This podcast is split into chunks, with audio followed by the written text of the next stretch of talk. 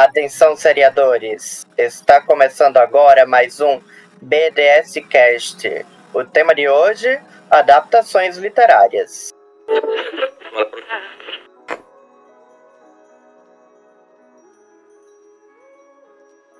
Olá, olá, olá, gente! Como é que vocês estão? Espero que vocês estejam gostando dos nossos episódios até aqui. E viemos aí com mais uma inovação: as, adapta as, as adaptações literárias para a tela.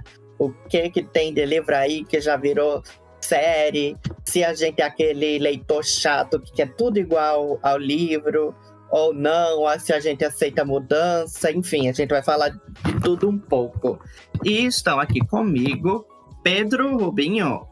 E aí, pessoal, tudo bem? Gostei de ser chamado de Pedro Rubinho, ninguém me chama assim. Obrigado, mano. e também Eric Luthier. Ah, tá. Eu fiquei esperando o segundo nome também, porque já fiquei com inveja. Brincadeira. Oi, gente, tudo bom? Vamos lá, mais um episódio, né? Simbora. Mais um pra gente falar. Então, a gente vai falar dessas adaptações de séries que vem acontecendo desde sempre, porém, mais pra agora, vem num ritmo mais acelerado, né? As pessoas estão pegando mais livros e transformando em roteiros para séries. Alguns nem passam do piloto, de tão diferente que se tornam quando vão para as séries. E a gente vai falar de tudo um pouco aqui. É, a gente também vai falar das séries que a gente quer, queria, né, que fosse adaptada para telona, para telinha ou telona, dependendo da que você tiver na sua casa. e vamos lá, vamos nessa. E aí, gente, como é que tá a leitura de vocês esse ano até aqui? A minha tá pro balalau. Sempre fui um ótimo leitor, mas esse ano tá difícil. É, comigo também. Esse, na verdade, a gente tava decidindo para gravar hoje, né? E aí eu lembrando sobre como estavam minhas leituras de, de livros que possivelmente vão estar envolvidos em séries. E aí eu me lembrei que vai fazer aniversário de um ano que eu comecei o Hobbit e nunca terminei. Vou fazer um bolo de aniversário. Olha aí. Uhum. Vou ser cancelado agora por causa disso? Com certeza. Os fãs do Senhor dos Anéis, quando lançar a série, todo mundo vai cair de pau em cima de mim e vai olhar e vai dizer quem é você para estar comemorando o lançamento da série. Deixa eu te dizer, Pedro, deixa eu te dizer uma coisa. Inclusive, eu conversei isso hoje com um amigo meu. Eu, eu comprei o livro Hobbit assim que saí do cinema, depois que assisti o primeiro, li o primeiro filme, que estreou lá em 2012. Eu fui assistir no cinema, saí do cinema, fui direto pra livraria e comprei o livro porque eu tinha gostado muito. Tem gente que vai me criticar também por causa disso, porque tem gente que Meu acha que o filme é horrível. Mas ok, eu gostei, comprei o livro assim, vou ler, tá? E eu fiz isso já umas três vezes com três filmes. Aí, resultado, isso foi em 2012. Eu só li o Hobbit esse ano. Comecei esse ano e terminei esse ano. Nove anos depois. Ou seja, Pedro, ainda há chances sim para você ler. Caramba, é, tá Olha, pior do que eu. Se é pra ser tacado pedra, vamos lá, que eu tô no meio dessa também. Tô aqui com o braço levantado, pode vir pedra. Porque eu não. Solta a mão de ninguém. Ninguém. Porque eu não sou tão fã da trilogia do Senhor dos Anéis ou do Hobbit. Mas por quê? Porque tem umas músicas no meio que eu não sei quais são as músicas. Canta! Era pra vir um CDzinho com as músicas do que estão no livro, com o JK, né, o Tolkien cantando, porque vocês sabem que tem as, algumas das músicas no YouTube com ele cantando. Isso não, eu não sabia. sabia, isso pra mim é novidade. Tem as músicas, aí fica até mais divertido, mas o que pesa para mim são as músicas, principalmente no Hobbit, porque o Hobbit tem muita música. Aí as pessoas podem estar tá pensando, por que, que esse povo tá falando de Senhor dos Anéis e de Hobbit, né? Ainda nem tem série, mas a gente vai chegar lá, gente. Esse ano, eu, eu acho que assim, é, eu, não, eu, não, sou dos maiores leitores, tá? Então minha meta é bem baixa. Bem baixa mesmo. O importante é ler. É, eu consegui terminar quatro livros esse ano até agora, né? Estamos no mês oito. Dá uma média de dois meses por dois livros, é, um livro a cada dois meses. É baixa? É baixa. Mas eu não, não botarei meta, que é pra não ficar.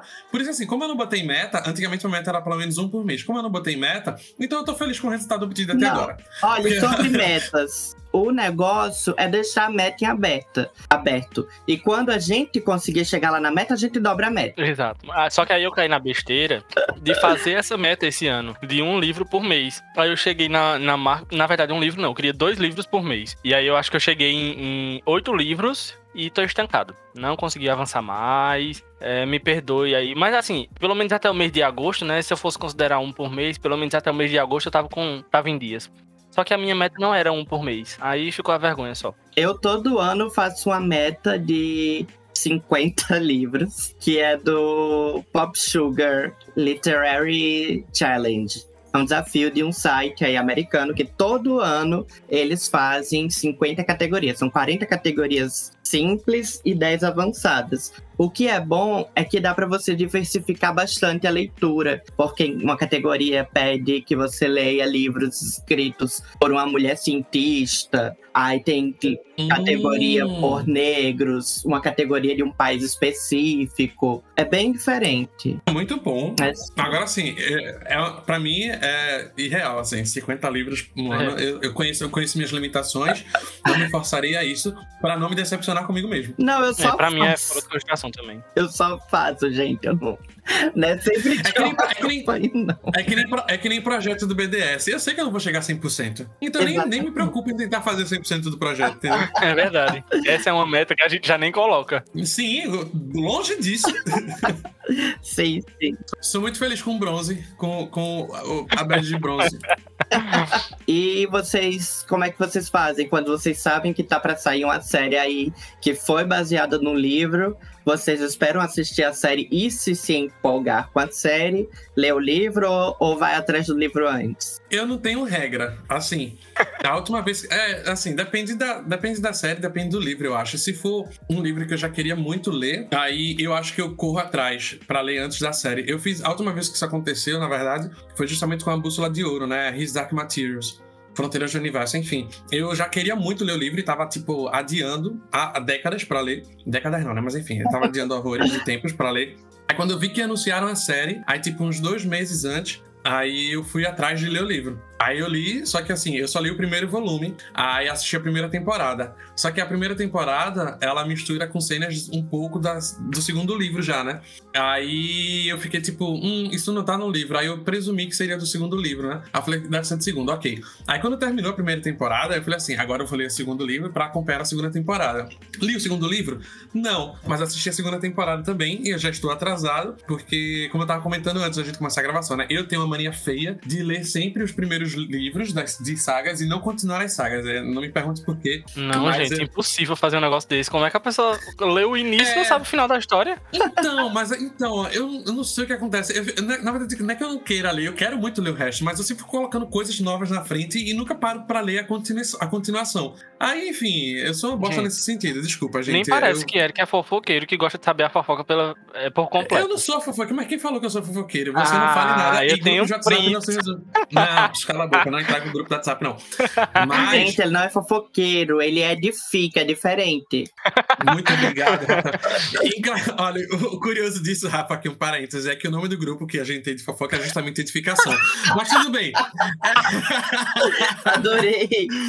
Mas eu tenho certeza que eu não sou o único, tá bem? É... Não, tudo não bem. É. Mas, é, mas acontece isso. Aí, é, não li o resto do, dos outros livros do, da Fronteiras do Universo, mas ainda quero muito ler. Quem sabe antes da estreia da terceira temporada eu leio os dois livros que faltam, né? Não sei, talvez. Eu tô nessa também. Li o primeiro antes de sair a primeira temporada. Assisti a primeira temporada, vi que tava misturando com o segundo, aí disse: não, vou assistir, vou ler o segundo e o terceiro agora antes de ver as próximas temporadas. Então eu ainda não vi a segunda e muito menos li os livros.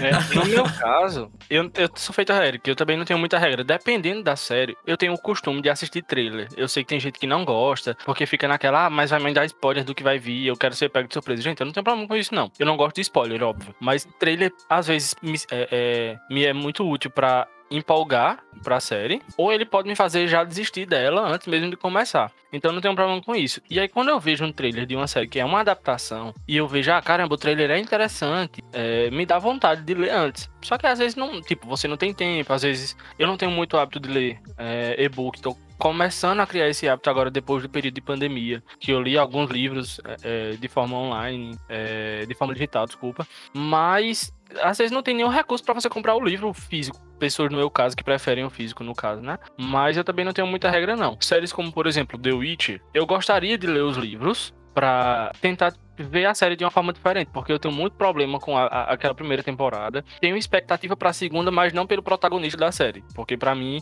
o protagonista ali não funciona. Mas enfim, isso já é pauta pra um outro podcast específico sobre The Witcher. Talvez a gente assiste um pouquinho mais pra frente, talvez. Mas aí, Mas, Pedro, o protagonista, pra mim, o protagonista de The Witch é a Yennefer. Não, é- Ah, não é. considerando ela, então sim, eu amo a série. Não, é- não é Geraldo do chão. Gera- Geraldo, né? Que eu chamo É. Geraldo, carinhosamente Geraldo. Geraldo é ótimo. ah, gente, é muito bom dar nome, é, dar, nomes, Ah, né? é eu acho, eu ótimo, acho é ótimo. Eu acho É por isso que Walter Branco. Walter Branco, o Pinto Lobo. Sim. Quando eu fazia o curso de inglês, eu tinha uma amiga que a gente ficava traduzindo pro inglês alguns ditados. Aí, suck this mango, chupa essa manga. Chupa essa manga.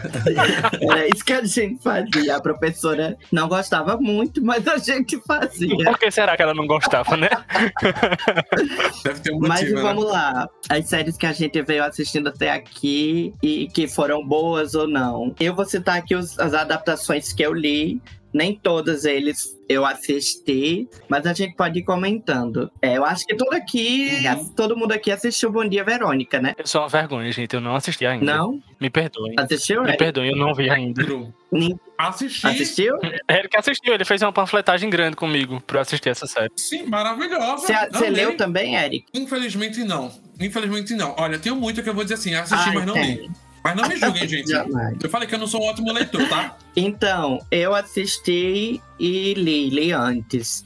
É, eu achei que adaptaram bastante bem pra tela. Só que como foi renovado e não existe segundo livro, não tenho ideia do que vão fazer, se vai ficar bom. Eu sei que o Reinaldo Giannichini até entrou pro elenco da segunda temporada. Não sei se ele vai ser o vilão da segunda. Não existe o segundo livro? Não, não tem segundo livro. Rafael Monte só lançou Bom Dia Verônica 1. Menino, eu, eu. Então não sei de onde foi que eu vi esse rumor, não sei. Alguém me contou, não sei. Foi fake news. Será que foi Bolsonaro que me passou? Não sei. Hum, Talvez. Mas eu vi em algum canto que, tipo, é uma... Foi no WhatsApp? deve ter sido. Ou no. Facebook, não sei. Ou deve ter sido algum. Eu li algum canto que era tipo três livros e era Bom Dia, Verônica, Boa Tarde, Verônica e Boa Noite, Verônica. Gente, de onde foi que me. De onde foi que me falaram isso? Eu não sei, mas eu juro que eu acreditava até fake agora. news! Mas é engraçado. Deus. Caí na fake news, que horror. Assim, o que eu acho que a segunda temporada não vai ser ruim, por quê? Porque o Rafael Montes, ele tá envolvido no roteiro, ele teve envolvido no roteiro da primeira e vai estar na segunda. Então eu acho que quando o autor do livro está envolvido de verdade com o roteiro, as coisas saem melhores, porque mesmo que saia diferente do livro, porque não não necessariamente tem que sair igual ao livro, a gente entende que são duas plataformas diferentes Uhum. não dá, não dá. Tem cenas que não dão pra ser feitas, ou direitos autorais, como, por Mas, exemplo, Mas eu olha, tenho um livro que eu li que vai virar um filme. Por acaso o nome do livro é Fazendo Meu Filme.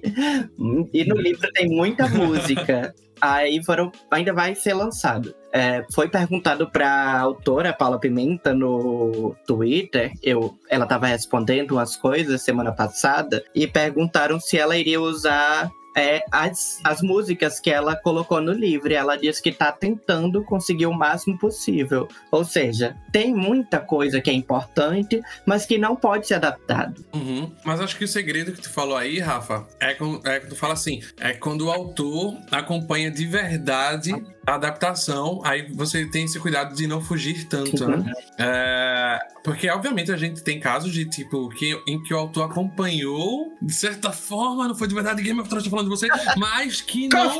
Game of Thrones. Oitava temporada bosta! George Martin, eu estou aqui pra lhe defender. Você sabe que ele odeia, Ai, né? Quando Deus. a gente diz, lança logo dos livros que você vai morrer. Eu Ele odeia. Por que será, né? Já estão rogando praga pra morte do homem.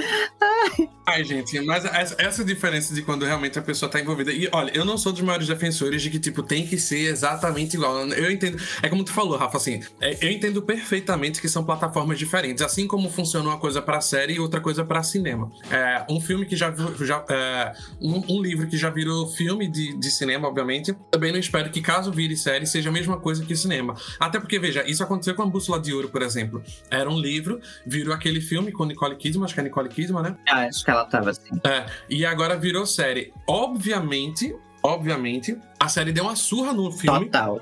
Sabe? Eu assisti é, é, Pois é, e você vê que mesmo sendo plataformas diferentes, tem narrativas diferentes, tem formas de contar histórias diferentes, né? A série tem mais tempo para desenvolver, para contar a história com mais calma, para focar mais em, em, em, assuntos mais profundos da, do personagem e tudo mais, coisa que filme tem, tem seu estilo narrativo já característico dele. E série tem a dela. Então tem coisa que a gente a gente sabe que não vai ficar igual, né? A literatura tem muito mais, é muito mais minuciosa, tem, é muito mais detalhista.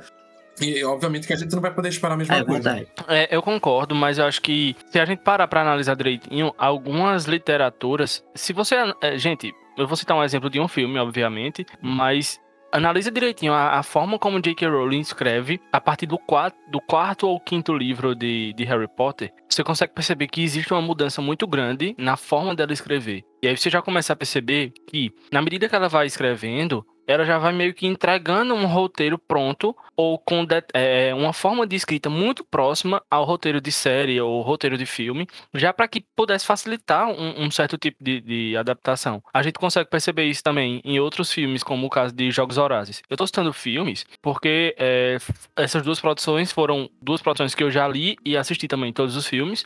Então são produções literárias que foram escritas de uma forma que você percebe muito claramente já a abertura para dizer assim, ó, tem tudo que você precisa para fazer uma produção aqui, só leva adiante, sabe? Mas então, elas foram escritas enquanto os filmes estavam sendo produzidos ou estava tudo pronto antes? Amigo, eu não tenho certeza, mas eu acredito que os de Harry Potter sim. No caso de Harry Potter, o primeiro livro foi lançado, se eu não me engano, depois que ela já tinha escrito três livros. Não, mas eu digo assim, os filmes, os filmes é, em relação É o filme, mesmo que ele tá falando. Não é do filme mesmo, Rafa? Isso, tá falando? isso. Já tinha tinha sido é. lançado três livros quando o primeiro filme foi produzido. Então, já se tinha essa ideia de fazer adaptações para toda a saga, Sim. certo? Sim. Aí, beleza. Mas o que eu tô falando é de quando o, o livro já é lançado e não tem, tipo. Não, a é, intenção, não, é junto, né? não é junto com os livros, exatamente. Como é o caso de Game of Thrones. Aí a gente entra já no mérito de Game of Thrones, Aí, que são entrar. livros de 1900 e, bolinha, de 1900 e bolinhas. São antigões mesmo os livros. E uhum. veio ganhar fama muito recentemente. Eu acho que,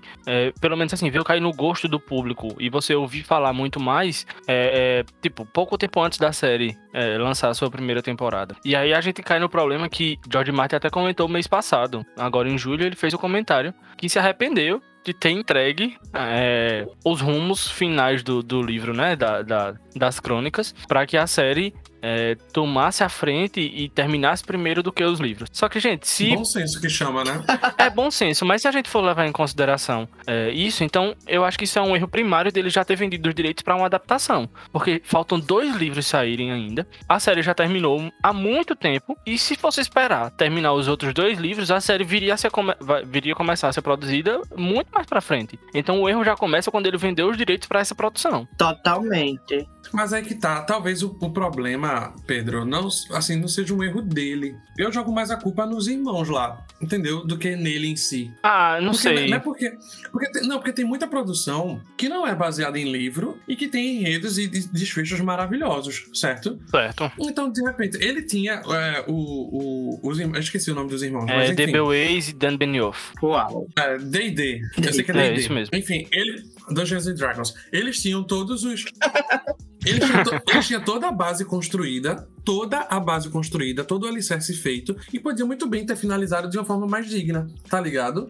Então eu acho que, eu acho que não é nem incompetência, tipo, um erro necessariamente de, de, do, de George Martin, mas, tipo, de, de Dungeons and Dragons de não terem finalizado corretamente sabe? Mesmo sabendo, com, mesmo com todos os, os perrengues e tudo mais, mas, tipo, eles tinham material para poder fechar de uma forma digna, sabe? Eu acho que aí já entra muito na questão, não só.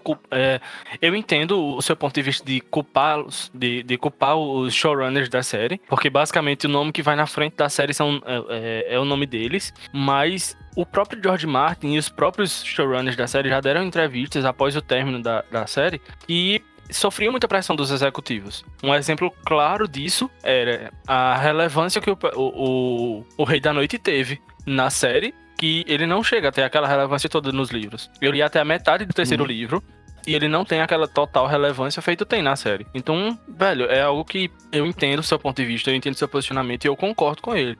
É tanto que Game of Thrones, até a sexta temporada, que é quando George Martin estava envolvido e ele é, assinava como produtor executivo da série ainda, ele escrevia o roteiro de pelo menos um episódio por temporada até a sexta, é, a série tinha um nível altíssimo era gigantesco. O que Game of Thrones estava fazendo até a sexta temporada uhum. era algo absurdo. Que eu acho que, assim, o, o gênero televisivo não tinha visto algo naquela proporção ainda. E aí nas, terminou de uma forma impecável. Se você que tá ouvindo Game of é, ouvindo o episódio não assistiu Game of Thrones ainda e tiver pretensão, vai vir um spoiler agora. Mas quem não souber um esse spoiler de... aí, não é, tá na internet. É verdade.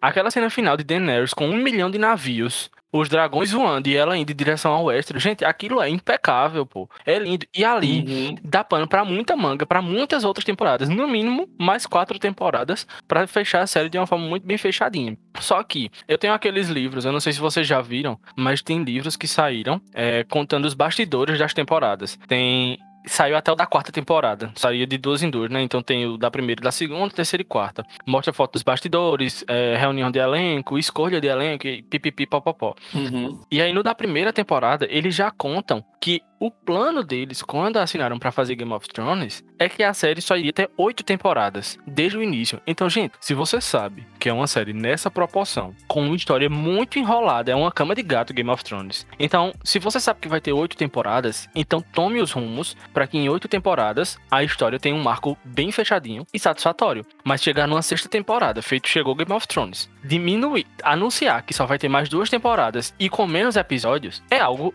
inimaginável. É inaceitável, inclusive. Eu gosto do desfecho dos personagens, feito eu venho dizendo desde o primeiro BDS Cast. Eu gosto do desfecho dos personagens. Eu não gosto do rumo como chegou até ali. O desfecho tinha que ser aquele mesmo para mim, mas é por isso que eu defendo o final. Eu acho que o desfecho era aquele, mas o rumo como chegou, o que aconteceu com Daenerys de um episódio para outro, foi brusco demais, mas se você analisar toda a trajetória da personagem, ela já dava é, denúncias do que acontecia. Sim. Muito minuciosa, muito minuciosa. O que eu acho, Pedro, a, as maiores críticas a Game of Thrones não é nem o desfecho desfecho, mas é exatamente a, a, o caminho. como foi chegou, como chegou até ali, entendeu? Uhum. Que realmente foi uma mudança muito brusca. Então, é. eu vou falar Entendi. aqui como uma pessoa que não assistiu a série toda.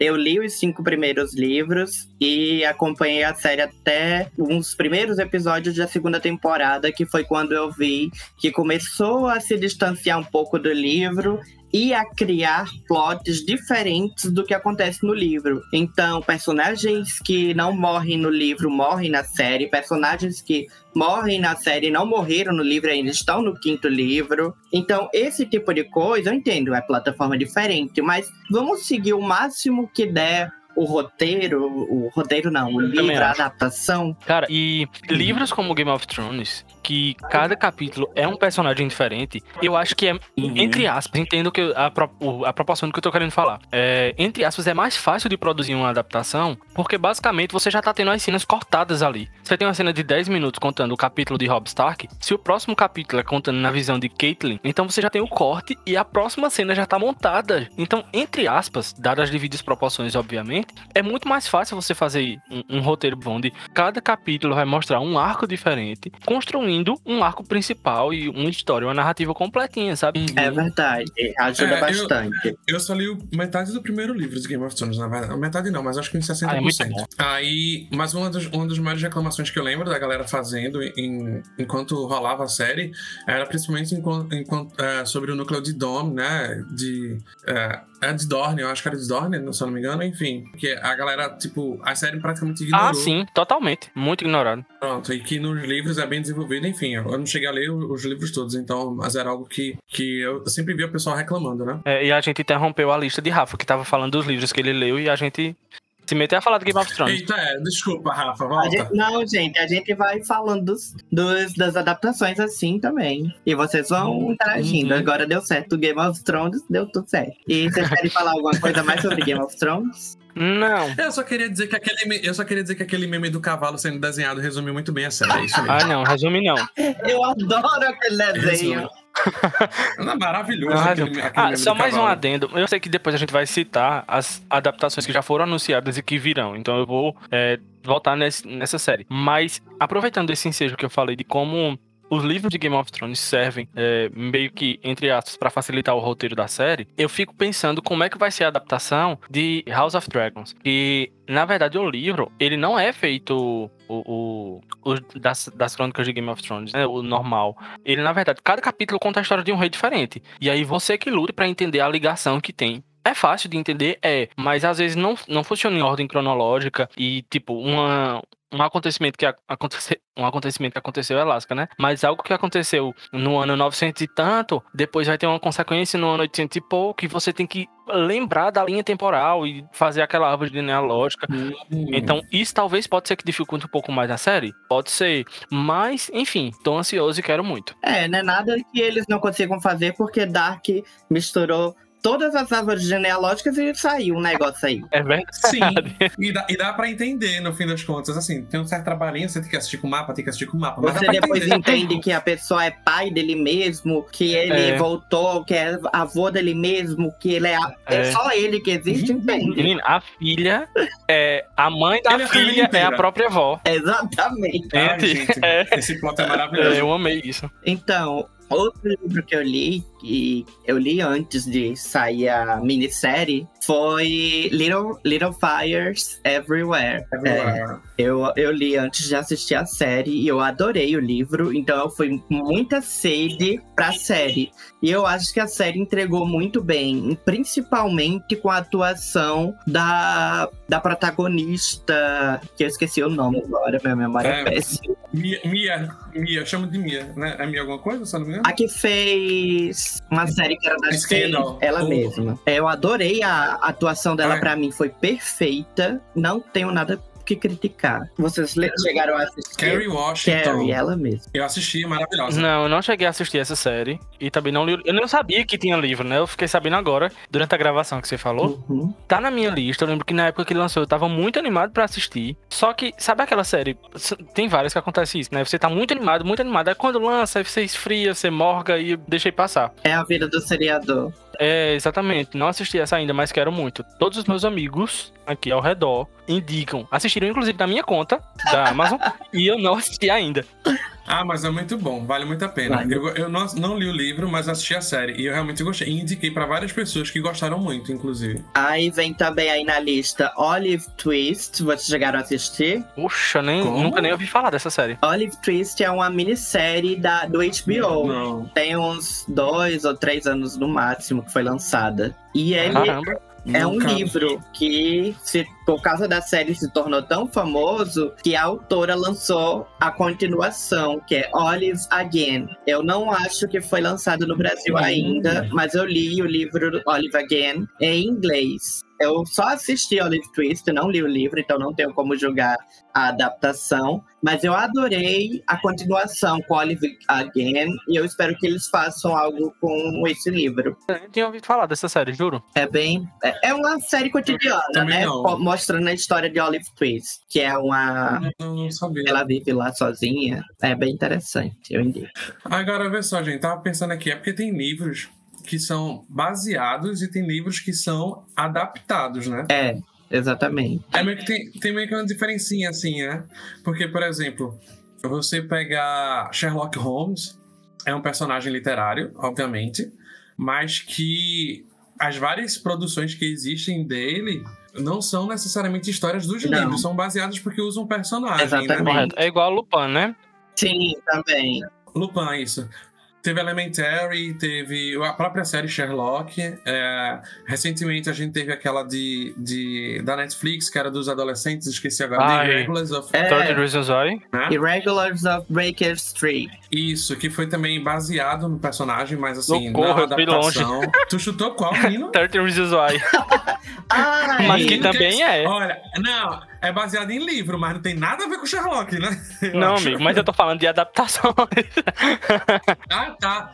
Não, menina, Sobre tá- Sherlock, eu li todos os livros que existem de Sherlock Holmes, porque numa biblioteca do Sesc que tem aqui em Natal, eles tinham três volumes com todos os livros de Sherlock Holmes. Então, todas essas adaptações eu adoro, porque traz de volta a sensação de Sherlock Holmes e o espírito dele de estar sempre descobrindo uma coisa que a gente nunca vê e ele vê. Queria deixar bem claro que eu acho a pessoa que leu Sherlock Holmes uma pessoa muito chique, Rafa.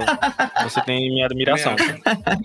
Não, aí você vê, eu, eu assisti, né, The Irregulars e fui ver os comentários. E a maioria das pessoas estava dando nota baixa e reclamando nos comentários porque não estavam, tipo, achando legal o Sherlock representado lá. Aí eu, eu fiquei tipo, mas gente, isso não é uma série de Sherlock. Primeiro que Sherlock não é nem o protagonista Exatamente. da série em si. E a galera achando ruim, não, mas nunca que esse Sherlock é desse jeito, nunca que Sherlock faria isso, aquilo, aquilo outro. Mas, gente, é, saibam separar. Isso aqui não é, não é, é tipo, é baseado, ah, tipo, baseado não, mas tipo, é baseado é, mas não é a mesma coisa, é outra, é outra proposta. É, Pega só referências, né? é, porque, tipo, pronto, Elementary, que, que é, Watson é Lucille, é uma mulher, tá ligado? Se passa no- nos, nos dias de hoje, etc e tal, tecnologia e blá blá blá. Então, obviamente que é diferente, tá ligado? E é fantástico, eu achei fantástica a ideia de Watson ser uma mulher. Sim, eu gostei bastante também. E, e- e, eu- na verdade, eu comecei a assistir a série Elementary, eu acho que assisti as duas ou três primeiras temporadas, não lembro. Mas eu sei que eu não cheguei ao fim. Mas eu comecei a assistir por causa de Lucille. Eu amo Lucille desde, desde as. Panteras, né? Obviamente. E aí, eu vi que ela tava na série, falei, vou começar a ver. Aí comecei achando legal, tá ligado? Depois de um tempo que eu meio que cansei um pouco. Aí parei. Na, na época eu larguei um monte de série e ela foi junto. Olha, mas puxando aqui que, o que Pedro disse, de 13 Reasons Why, eu nem tinha anotado aqui, mas eu li quando não. nem sabia que ia ter uma série. E quando a Netflix fez a série lançou, eu assisti. E eu só acabei a primeira temporada com muito ódio no coração. Ah, é, Rafa, eu entendo você perfeitamente. Você Porque leu? eu terminei com. Não, eu não li. Eu só assisti a série. E eu fiquei. Eu terminei a temporada com raiva de mim porque estava terminando. Eu me insisti em assistir aquilo. Então, eu li o livro Ai, e o livro eu achei terrível. É porque o plot do livro é a, a sinopse, né? Ela morre, uma menina se suicida e, como vingança, entre aspas, ela deixa lá umas fitas que ela tinha gravado antes de morrer, que é como se fosse a carta dela de despedida, que fica passando de uma pessoa a outra, né? Eu já achei essa ideia ridícula. Porque a pessoa se suicida e ainda quer se vingar dos outros no suicídio. Pois é, não tem lógica. Aí, quando foi pra série, eu acho que a série até seguiu um pouquinho do livro mesmo, foi mais fiel, assim, digamos. Então, como foi mais fiel ao livro, eu odiei também. E eu tenho uma ressalva aqui sobre a série. A série mostrou uma cena muito polêmica, que foi a cena da menina se suicidando. A Netflix mostra os, as, as feridas que ela abre no pulso, que é o jeito certo, digamos assim, se você quisesse morrer. Eu achei. Inclusive, depois, é, na, eu lembro, desculpa, Rafa, te interromper, mas eu lembro que na segunda temporada teve uma cena de um estupro que aconteceu. E essa cena de estupro ela foi removida da série. Só que a cena da primeira temporada, mostrando como a menina cometeu suicídio, não foi removida. Gente, não tem. Pra mim, Ué, não foi editado, não? a cena do estupro eu sei que foi, mas a cena da, do, dela cometendo suicídio, não. Que eu saiba ainda tá. Eu posso estar errado. E se eu tiver errado, desculpem aqui, gente. Mas, é, é, tipo, eu odiei tanto a série que eu, qualquer informação que tiver, a única informação que eu queria foi que a série iria acabar. Então pronto. Rapidinho, eu achei a matéria aqui do G1 agora e falando que após pedido, isso foi de 2019, após pedido de grupos de médicos, a Netflix cortou a cena, a, cortou a cena do, do Do suicídio. Ah, então que bom. Que bom. Que bom. Menos mal. Mas causou estrago já. Uhum. Causou, causou sim. Já, eu lembro já. que eu comecei a assistir a série na semana que ela estreou. Tipo, ela estreou na sexta-feira, né? Como a Netflix sempre lança. Na outra semana ia ter a CCXP Tour aqui em Recife. E eu ia. Foi anunciado que viriam alguns atores do elenco. E aí eu comecei, né? a assistir, tipo, acho que uns quatro episódios antes de ir pra CCXP, porque eu queria estar por dentro, pelo menos, de qual era o conteúdo da série, já que eu pretendia assistir o painel da Netflix. E aí, quando eles entraram, foi anunciado, né? O, aquele abençoado do apresentador, muito feliz por estar trazendo eles. E eu entendo, né? É uma realização, é um evento muito grande e tal, tem os seus méritos, e estava feliz em estar trazendo esse elenco.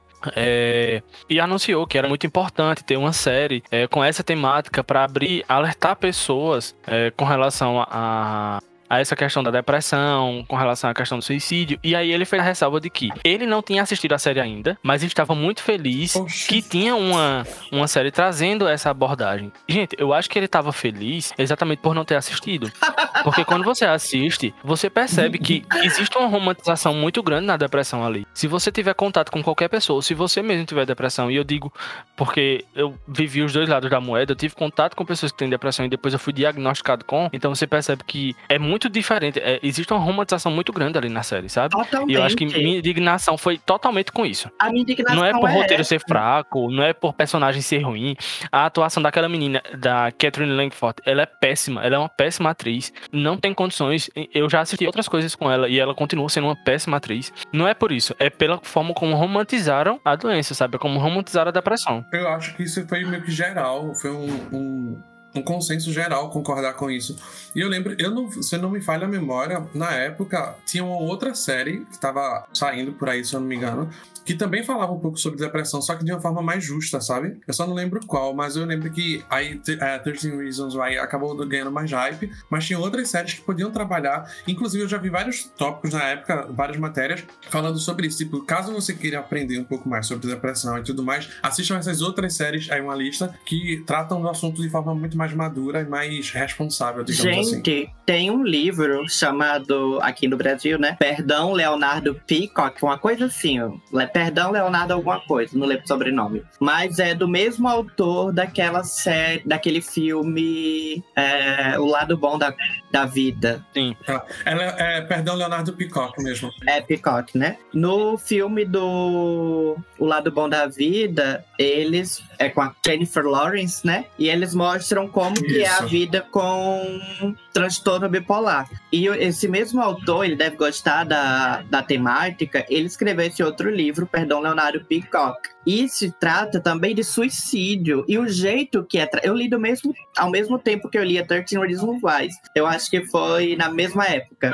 E a diferença com que os livros são tratados é imensa, é gigantesca, um, um abismo entre um e outro. Porque em Perdão Leonardo Peacock é tratado de uma maneira muito mais sensível, porque sabe que as pessoas vão ler aquilo. Uhum. Tem que ter uma. ma- é, você tem que ser muito maduro pra tratar sobre esse tema, né? Você tem que ser muito maduro pra saber como abordar essa questão, essa temática. Sim, E sim. é, é, 13 Reasons Why foi uma negação nesse ponto. Sim, sim. E a Bússola de Ouro, a gente pode voltar agora para His Dark Materials. É, Diga. eu não li ainda. Tenho muita vontade. Quando eu terminei a primeira temporada, eu falei a Eric, eu disse, velho, eu fiquei muito afim de ler. Fiquei muito afim mesmo de ler eh, os livros, mas não li ainda, não comprei, porque a Amazon não baixa o valor do livro. Sempre tá muito caro. E, né, pobre, não tem dinheiro mesmo pra comprar livros. Então, a gente fica só assistindo na série depois um dia, quando vier uma promoção, a gente compra. Mas eu tenho curiosidade, eu acho que a adaptação da série é muito boa. Eu gosto da forma como eles constroem a narrativa ali da personagem de Daphne, e depois como eles entrelaçam com. Como é o nome do outro menino que eu esqueci? Não, Ah, eu não lembro, porque eu não li o livro dele, mas eu não lembro. Enfim, é o menino que vai ser Adão. Ela é Eva, ele vai ser Adão e pronto. É,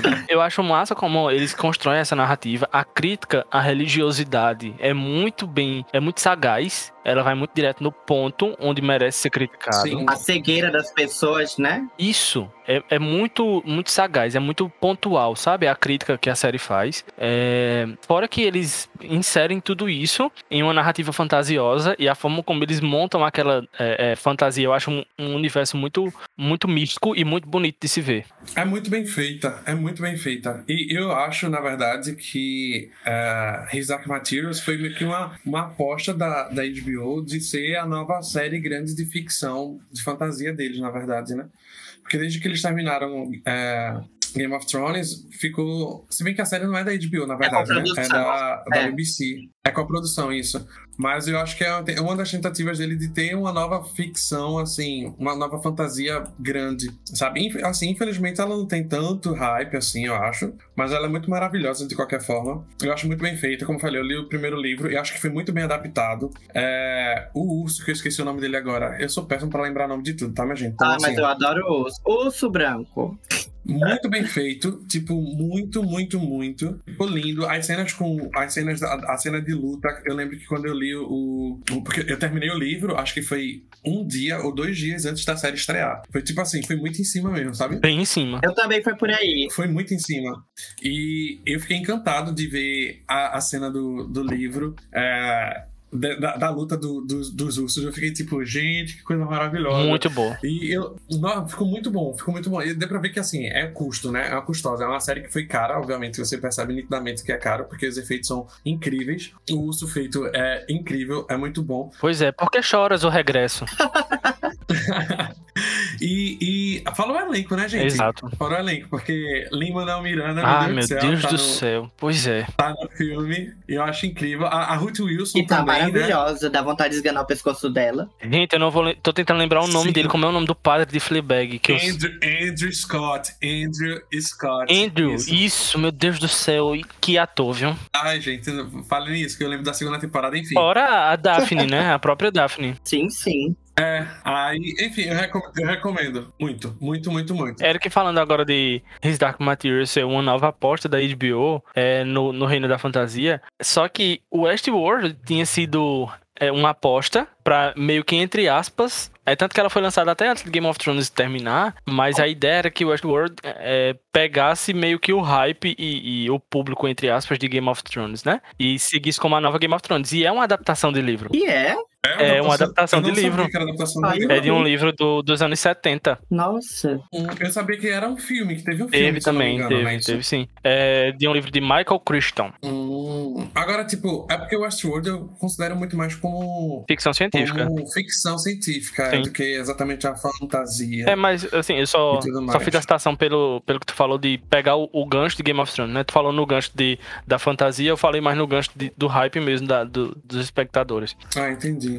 Agora, deixa eu falar, posso falar de, um, de, uma série que eu assisti e de um livro que eu li Sim. também. Vai, manda. Mas que é como eu falei, assim, é baseado, mas não é a mesma adaptação, tipo Sherlock. Foi Dirk Gently, é da BBC também, uh, foi da BBC. É baseado no, no personagem, né, de, de Douglas Adams. Uh, que é o mesmo do é Mochileiro, é do, né? Sim, e que já soltando aí, né, que eu acho que poderia falar isso, vai ter, vai ter série. Yeah futuramente já foi anunciado que vai ter série sim sobre o Mochileiro das Galáxias. Inclusive, é o livro que eu estou lendo no momento. Eu nem sabia que ia ter série, descobri hoje.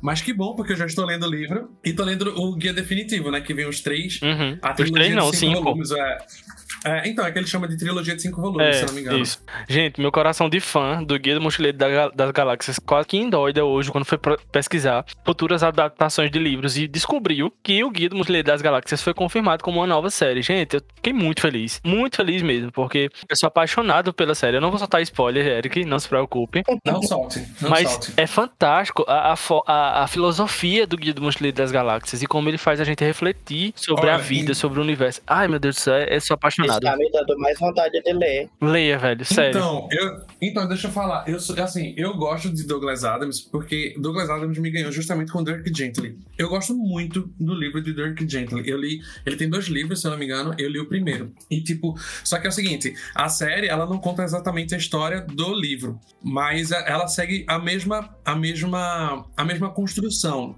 a mesma construção.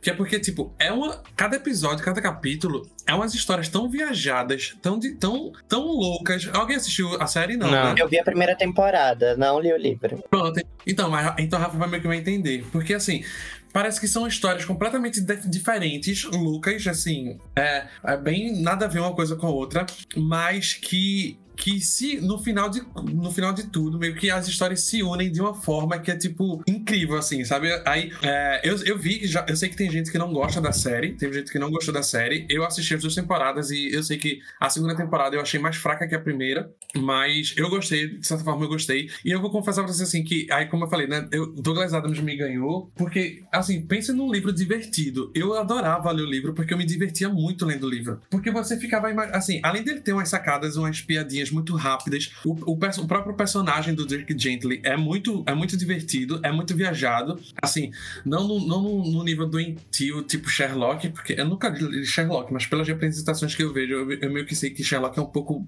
viajado, meio doente, assim, não sei. Mas Dirk Gently é meio, meio viajadão, assim. Também é um detetive, né? Mas de, de uma, como ele fala assim, numa, numa, agência holística. Então é umas coisas muito sobrenaturais, assim, meio, meio mística, meio. É, como é que eu posso dizer? É, não é mística, não, que eu falar, não. Eu esqueci Sobrenatural? Não, também não é nem sobrenatural. É meio.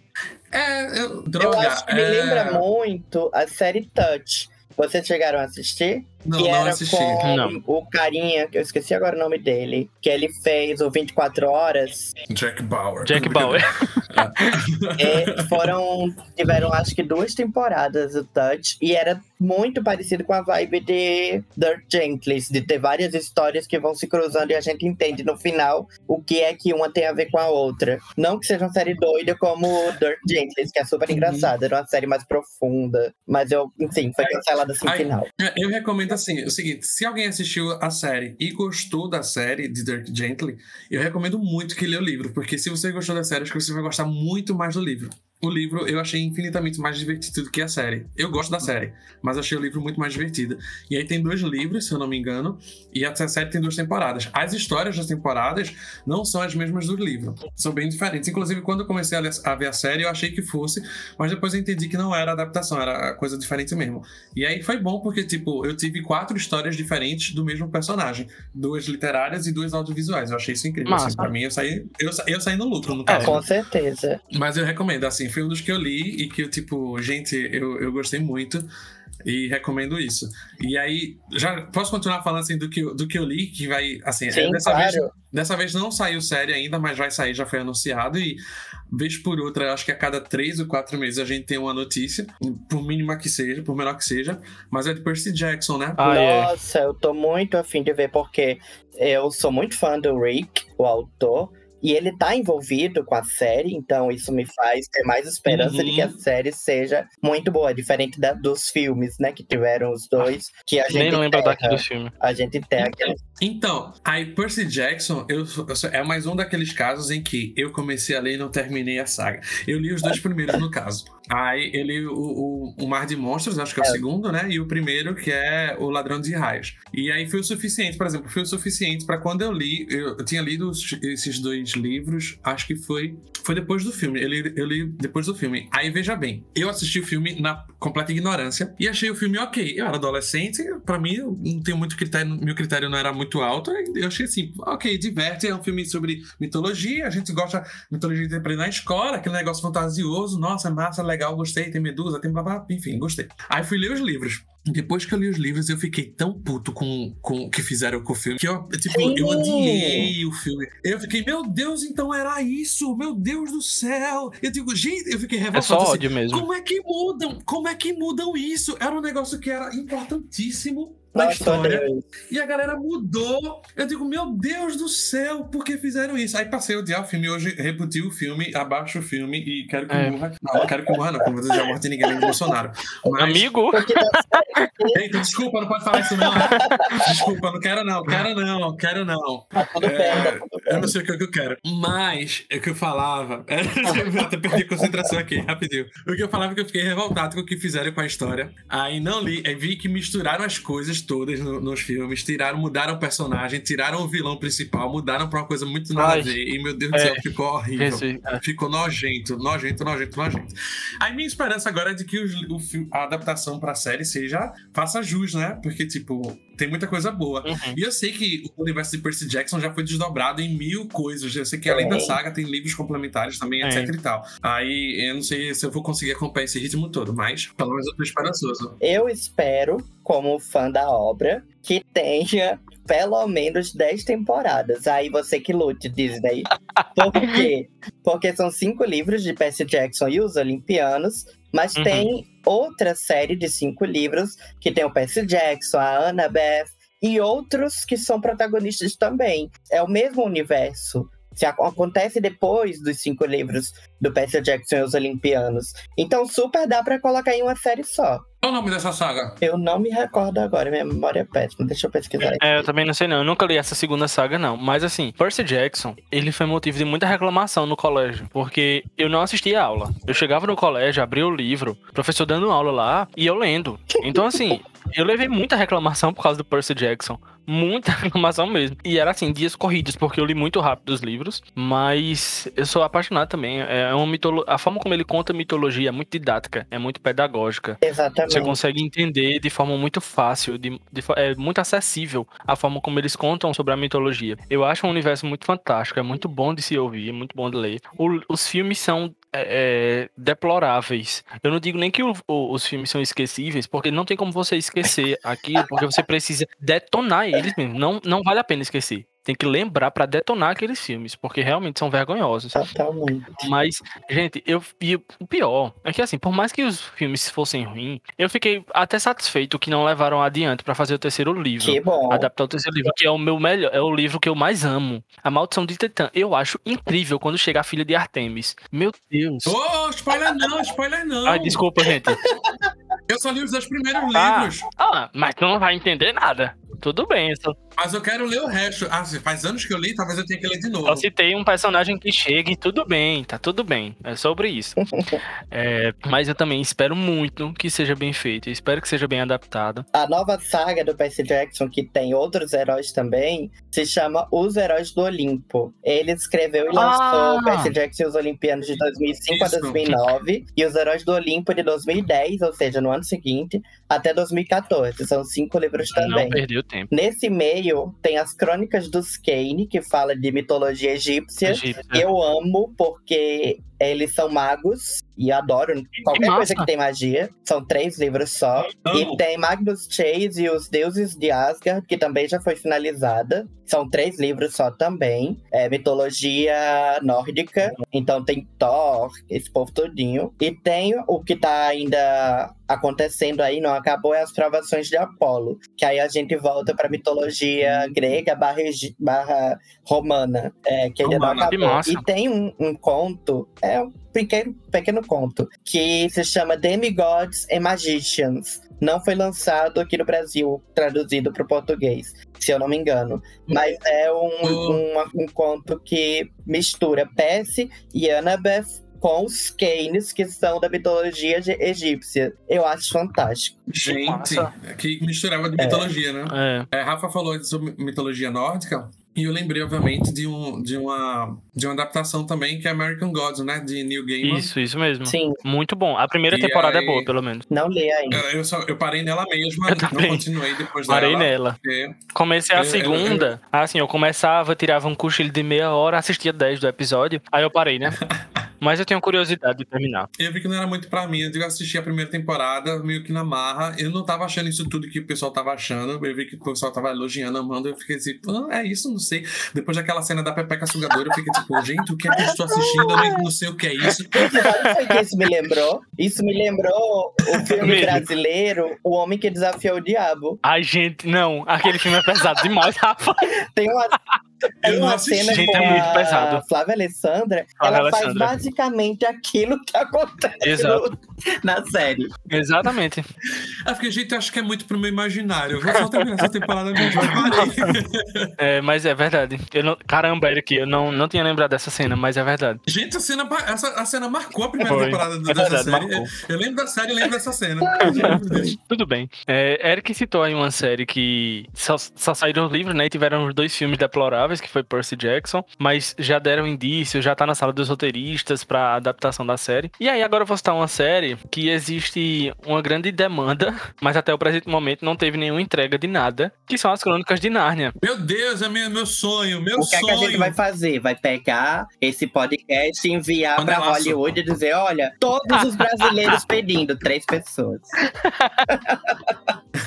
É verdade. meu jeito, Eu acho justo, gente. As Crônicas de Nárnia é tipo assim, o tipo de literatura que é essencial. Todo ser humano precisa ler as Crônicas de Nárnia antes de morrer. E foi confirmado, a Netflix, né? Criou aquela expectativa nas pessoas quando disse assim: garantimos os direitos, vamos produzir algo. Que ainda nem foi dito. A gente tá falando aqui, mas não foi dito se vai ser filme ou se vai ser série. Então, assim, a gente tá falando, mas pode ser que amanhã a Netflix anuncie, não, vão ser filmes. Enfim, a gente só quer as Crônicas de Nárnia. Filme ou série, eu tô. Filme ou série, eu tô aí dentro. Eu li todos os sete livros, eu tenho aquele volume único. E eu adoro as crônicas de Maia. De É Nárnia. lindo, gente. As crônicas de Maia. Eu amo as crônicas de Maia. Maia, um, inclusive, inclusive, Maia, um beijo pra você. Onde é que você está, Maia? Gente, eu já tava pensando nos maias e qual era a próxima profecia para o fim do mundo. 2012 agora vai ser 4024. E quatro. Mas então, ó, eu tava pesquisando aqui, as últimas notícias que a gente teve de- das crônicas de Nárnia foi em 2019. Gente, que vergonha. A Netflix tinha anunciado o roteirista, que foi, era Matthew Aldrich, é, é o mesmo roteirista de Viva a Vida é uma Festa, que inclusive é maravilhoso. Uau. meu Deus. Vai fazer a gente chorar em todos os episódios. Então, ele tinha ficado responsável, ele tinha ficado responsável em adaptar as Crônicas de Nárnia para série e filme. Eu lembro que teve, acho que em 2018, não lembro, não, foi 2019 ainda. Na verdade, assim, a Netflix conseguiu os direitos, né, de Nárnia em 2018, acho que foi em outubro de 2018 que isso foi anunciado. E aí, em 2019, quase um ano depois, é, teve uma foto do elenco de Nárnia junto. Aí tava Ben Barnes, tava William, é, William Mosley. Aí de lá pra cá, a única notícia que saiu foi justamente em julho. Em junho. Em junho de, junho de 2019, que era falando desse roteirista, de, de Matthew Aldrich. Acho que é assim que se fala, não sei. Mas aí ficou no limbo, até agora tá no limbo e a gente não sabe nada. Aí pode ser que, tipo, a pandemia tenha prolongado, porque eu acho que, tipo, a Netflix. É, Narnia não é uma grande prioridade pra Netflix. Eu acho, não tenho certeza. Mas, tipo, se foi anunciado em, em 2019 o roteirista, em 2020, no final de 2019, né, pra 2020, foi quando começou a paralisar as coisas, atrasar tudo por conta da pandemia. Então, talvez Narnia tenha ido pro fim da fila, tenha sido paralisado, mas acontece que depois a gente não teve realmente notícia nenhuma. E olha, é um dos meus maiores sonhos é ter. Não precisa ser o mesmo elenco, não. Gente, sabe? mas eu vou jogar um shade aqui, tá? Vamos lá. Jogue, jogue. A gente tá aí pedindo pra Netflix fazer logo a porcaria da série ou filme. Mas o que é que a gente espera? Que a Netflix cancele depois de uma temporada, que é isso que ela faz! Vou bater a panela aqui.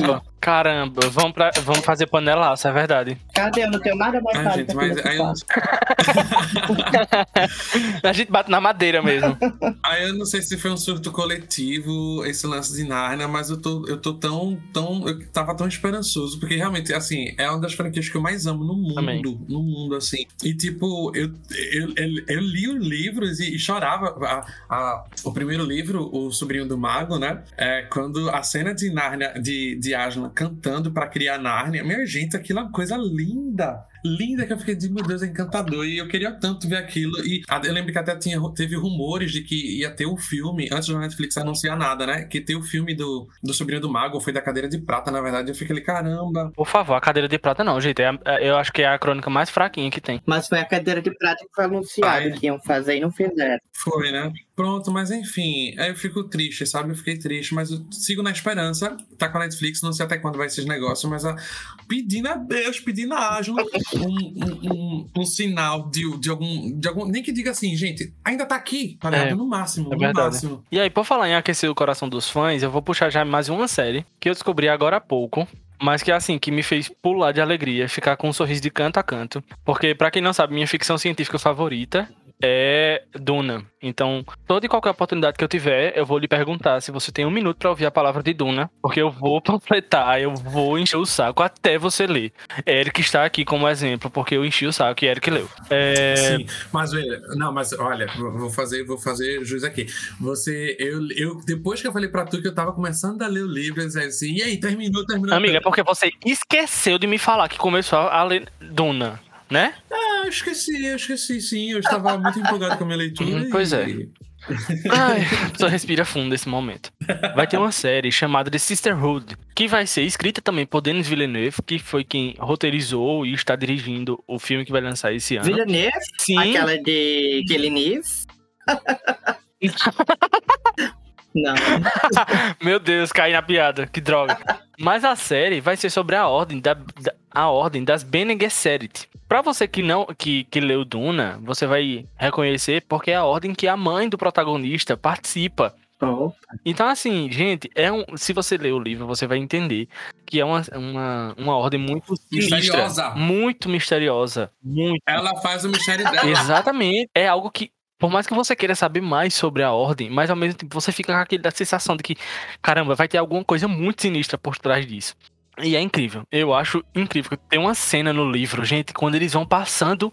é, é, vão passar de geração em geração um negócio lá, que eu não vou falar o spoiler. Gente, a descrição do livro é perfeita. É incrível, é incrível. Eu me arrepiava todinho lendo essa cena. E eu fiquei muito animado quando eu soube. Eu acho que eu fiquei mais feliz quando eu descobri da série de, de Duna do que a do Guia do Mochileiro das Galáxias, porque eu sou muito mais fã de Duna. Mas, velho, alegrem-se junto comigo. Olha, Pedro, esse negócio de Duna dá vontade de ler sim. É, inclusive, eu tô lendo um livro que é sobre a história de Portugal. Por quê?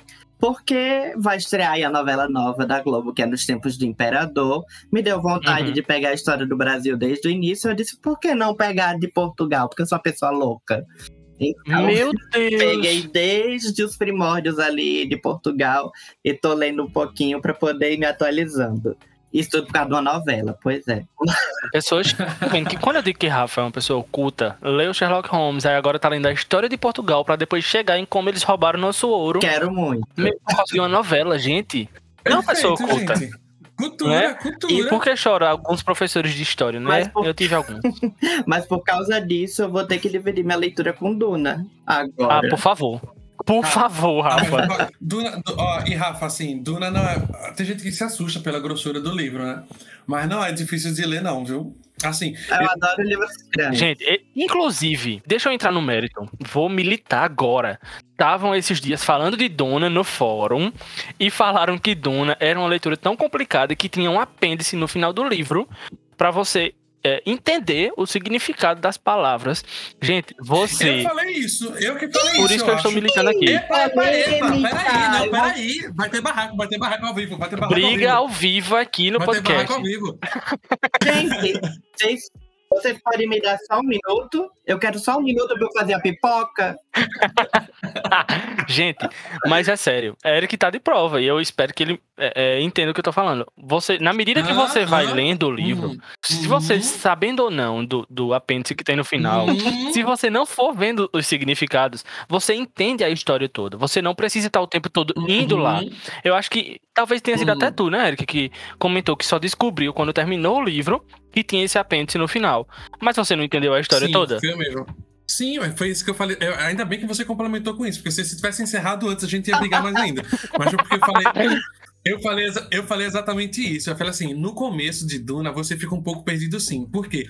A série já chega. o livro, já, a história já chega com todo o universo montado, Uhum. né? Ele não explica nada do universo. É o que você pega o bonde andando, o jogo político já aconteceu. Porque ele começa com um passado já cheio de reviravoltas. É. Então, tipo, aí você fica assim, o que é que tá acontecendo? É sei, eles não explicam direito o que são as Bene Gesserit, que tu falou, Uhum. né? Então você fica assim, hum, então peraí, o que é que tá acontecendo? Quem são? É, que- por que é assim? Por que funciona que jeito? né? Aí você começa. É, você começa já meio perdido, a verdade é essa. Aí depois, com. Acho que a partir do segundo, ter- na verdade, a partir do terceiro, quarto capítulo, eu acho, você já meio que tá. Aí você já começa a entender o, o jogo político e o andar da carruagem. Você consegue sim ler tudo e meio que pegando o bonde andando, você consegue sim embarcar no negócio e chega até o final. Massa. O que eu- é exatamente isso. Eu só descobri o apêndice realmente quando cheguei no último capítulo. Que eu fui ver assim quanto faltava pra terminar o livro. E aí vi que. E aí vi que tinha esse apêndice no final.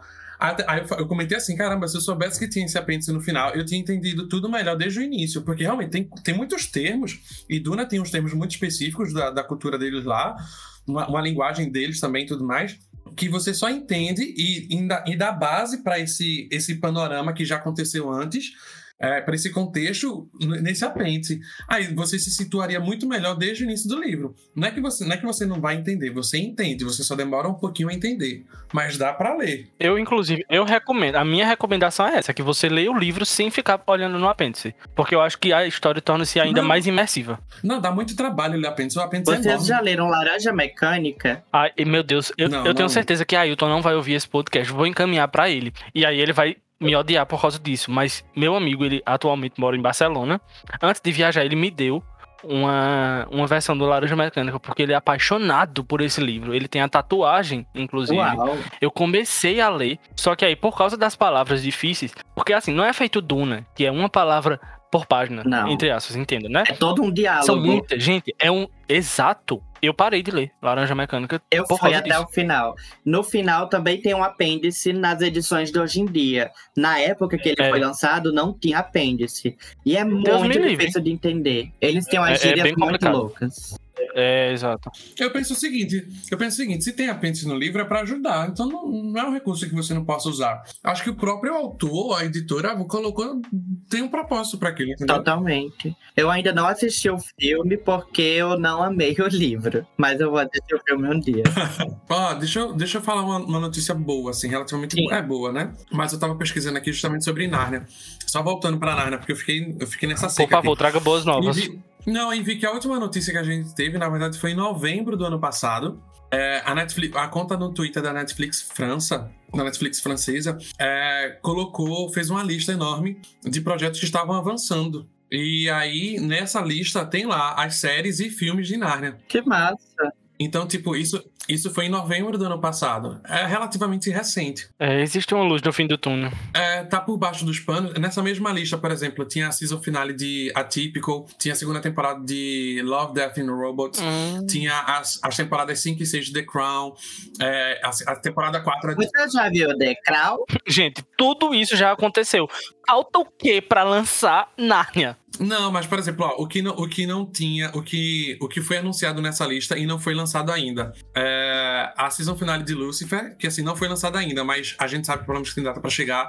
A terceira temporada de Sex Education, a quarta temporada de Stranger Things, a terceira temporada de Sex Education. eu já falei de Sex Education. É, a season finale de. Então, a season finale de Ozark. Eu quero. É, o spin-off de Vikings, que é o Valhalla, ainda não estreou também. E nem tenho tanta notícia também assim. O live action de Cowboy Bebop, é, Bebop que também não saiu ainda. Então, tipo, tem uma série de coisas que ainda não saíram. Algumas a gente já tem datas e tem trailers e posts. Tem. Nárnia, Mas outras nada. ainda não saíram. É, Narnia, por enquanto, tá, tá indo tudo no sigilo, tudo no esquema. Aí, mas é um luz no fim do túnel, né? É. Novembro do ano passado não é tão antigo, é, verdade. recente, de certa forma, até. Em novembro desse ano ele lança mais alguma coisa. Fé em Deus. Só será? Oremos. Não sei. É, A minha esperança. A minha esperança foi que no Geek Week da, da Netflix tivesse alguma coisa sobre Narnia, porque teve aquele dia, né, voltado para adaptação literária. Mas não teve notícia nenhuma, então ficamos a ver navios. Talvez o navio de Caspian, talvez. Ah, não queria. Talvez o navio do Titanic? Possível. A pessoa ri de desespero. Cada cá uma Fala. lágrima. É, falando de, desses livros, né, que estão para serem transformados em série, adaptados, tem aí, tá vindo aí, tá prometendo, será que vai cumprir? Não sabemos. Porém, o símbolo perdido tá vindo aí, né? The Lost Symbol, que é um livro que faz parte É da saga do Robert Langdon e que não foi adaptado para filme, vai ser agora adaptado para uma série. Eu li o livro, vocês leram ou não? Não, Não, porque não eu li. um livro dele que foi Anjos e Demônios. Gostei bastante. Comecei, gente, agora, se eu não fui cancelado ainda, agora vem. Eu comecei em Anjos e Demônios, já sei um saco e parei. Então, eu adoro os livros de Dan Brown até antes do final. Quando chega o final, eu acho os finais muito, muito ruins. E dá vontade de jogar fora o livro, de verdade. E quando The Lost Symbol foi o primeiro livro que eu li dele, o final pra mim foi uma porcaria também. Ai, meu Deus, medo. É, Odiei o símbolo perdido, o final, né? Mas ao longo do livro, não, porque Dan Brown tem um método de escrever que parece que você tá num filme, você vê o filme. Todo final de capítulo tem um cliffhanger. Então você tem que começar o próximo capítulo. Você não pode parar ali. E chega no final e ele entrega o que? Gente. Caca. Tudo bem. Eita. É o meme do cavalo. É exatamente. então eu espero que seja uma boa série. Vamos ver. E Mudem o final, no caso. é, tira o final. Eu- é, no caso, no caso é, é- faz, o mesmo, faz o, o negócio de Game of Thrones, né? Em vez de deixarem o final como deveria ser, mudaram, a gente pede pra isso com, com Dan Brown, né? Com The Symbol. Totalmente, mas fizeram isso com o filme dele, Inferno, que eu li também, e eu gostei do final do livro. Foi o, O filme primeiro é bom. livro de Dan Brown que eu gostei do final do livro. No final do filme, Uhum. tipo, acontece uma coisa no final do livro. E o final do filme acontece o oposto. Então eu Hum. odiei por isso. Às vezes eu nem tava gostando do livro, mas como eu odiei o final do, li do filme, eu passei a gostar do livro.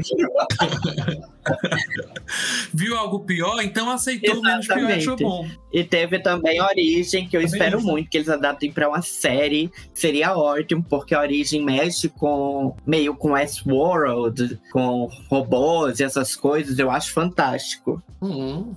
De Dan Brown, eu tenho aqui eh, Fortaleza Digital e tenho Anjos e Demônios, mas não li ainda nenhum dos dois. A mas Fortaleza pretendo. Digital. É porque eles, o Dan Brown ele fica segurando o mistério até o final, pra no final ele entregar o mistério que é uma porcaria. Não dá, eu fico muito frustrado. Eric, Oi. tem um outro autor. Falando nesses problemas de autores que é, não sabem terminar livro, e isso já é consensual, acho que todo mundo escuta falar isso. Nós temos o exemplo de é, Stephen King. Ai, Eu nunca li nenhum livro de Stephen King, mas eu comecei uma série que é baseada no livro dele.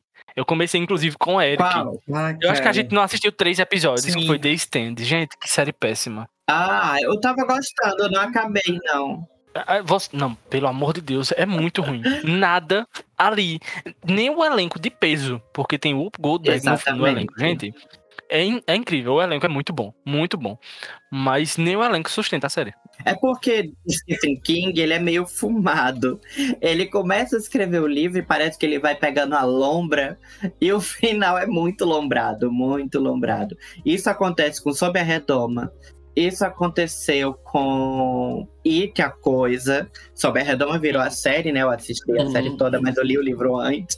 É, é boa também, assim, comparado com o livro. E Novembro de 63, que é uma mini que eu gostei bastante, que ficou bem adaptado também. Eu acho que é o- um dos livros menos fumados dele que eu já assisti. O a filme não, né? A série. Então, é, eu assisti The Stand, né? Assim, tentei assistir The Stand, mas eu larguei acho que no terceiro e quarto episódio mesmo. Achei o, o puro suco do, do- do- da bosta mesmo. É, Um É. chorume, um é, chorume. o é porque prometeu e não entregou. Nossa, eu tava tão chato de assistir, tava tão cansativo, tava Sim. tão meh, que eu realmente não. Uhum. E assim, The, é, é, The Stand, assim, é porque Stephen King, há quem diga que é superestimado. E eu tô assim, se, eu, não, eu só li um livro dele, que foi é, O Pistoleiro, né, da saga Torre Negra. E assim, é muito viajado, obviamente, acho que não tem nem como. É o livro mais viajado dele. Eu pesquisei depois que eu li, que eu não entendi nada a primeira vez, depois eu li de novo. Mas a primeira vez eu não entendi nada e eu fui pesquisar na internet sobre o que é que as pessoas diziam. E entre os próprios fãs de Stephen King, é muito difícil achar um que goste de O Pistoleiro. E então eu borrei de, de começar por aí, né? Eu comecei por esse. eu acho que foi em 2016 ou 2017 que eu li. Pra você entender, foi o primeiro livro que eu li no Kindle, eu acho. E aí, tipo, eu comecei e fiquei, gente, o que é isso? Mas eu, eu, eu terminei na força da, da força da curiosidade, na verdade. Porque não foi nem do ódio, nem do amor. Porque nem eu nem odiei, nem amei. Só fiquei, tipo, o que é que tá acontecendo aqui, né? Aí eu ach... aí quando a galera falava, ai, mas um- uma série de Stephen King, não sei o quê, eu digo, gente, será que vai ser daquele jeito? Eu ficava assim.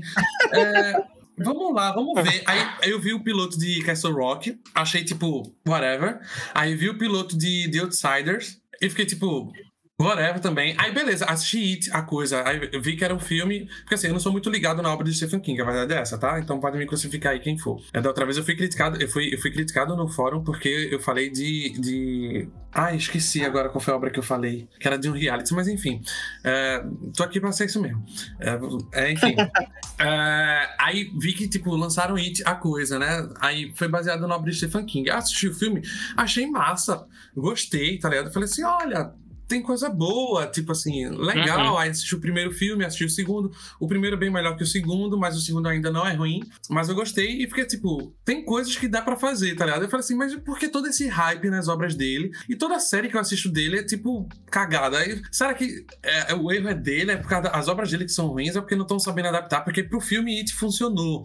De repente, pra série, não sei. Eu já vi muito falar de Under the Dome também, e dizendo que, assim, o início de Under the Dome é bom, mas depois a série desanda de uma forma horrível. Sim, Concordo. Aí eu fiquei nessa de tipo, gente, mas o que é que tá acontecendo com esse cara? Então eu acho que ele é super estimado. A minha concepção é de que, tipo, Stephen King é super estimado, sabe? É Posso porque estar eu acho besteira? Posso. Eu acho que as obras são feitas mais pros fãs dele do que pra conquistar mais fãs. E são muitos, né? Porque ele tem muito fã. Tem, sim. Desculpa, E- gente, mexer, mexer no vespeiro, a- a- o episódio vai ter nota baixa de novo, porque o, no, no BDS. É, mas porque o episódio que eu critiquei, é, eu nem lembro mais qual foi que eu critiquei, gente, mas é é o episódio que tem a nota mais baixa no, no, no banco de séries.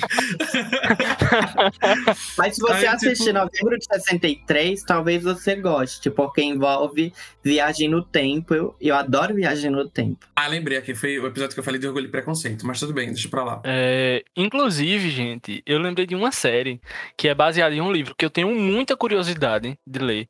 Eu assisti a série porque eu não sabia que era um livro, que é a série Modern Love. A segunda temporada vai lançar agora dia 13 de agosto. E são, é, é, salvo engano, eu posso estar errado, não sei se são cartas especificamente ou se são e-mails, que termina dando no mesmo, né? Mas é, são histórias que as pessoas contam, é, escrevem é, e mandam para o New York Times para que eles publiquem no, no Uhum. jornal. Nossa, E eu aí virou um livro. Eu Eu achei fantástico. É- É ótimo isso. Achei Não. genial também, Rafa. Quando eu descobri, eu achei genial também. E fiquei muito afim de ler Porque o eu livro. adoro muito a série. Muito boa, pelo amor de Deus. É, você se identifica com algum personagem de cada episódio. E sempre vai ter alguma coisinha ali, alguma história específica que você diz: caramba, escrever a minha história. A história que mais me tocou foi a de Anne Hathaway. A minha também. Sim.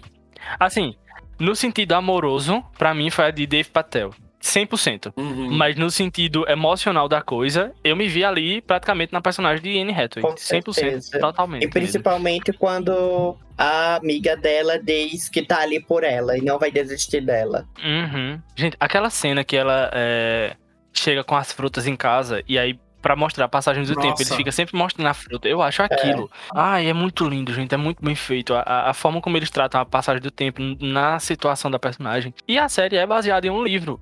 Muito boa, inclusive. É, eu acho uma série incrível. Porque parece ser uma série, uma antologia, né? Que cada episódio é isolado do outro.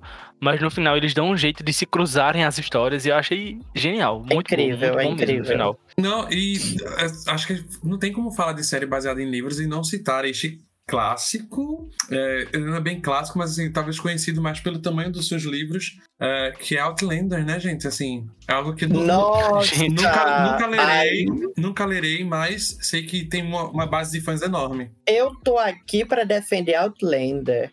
Eu vi só a primeira temporada.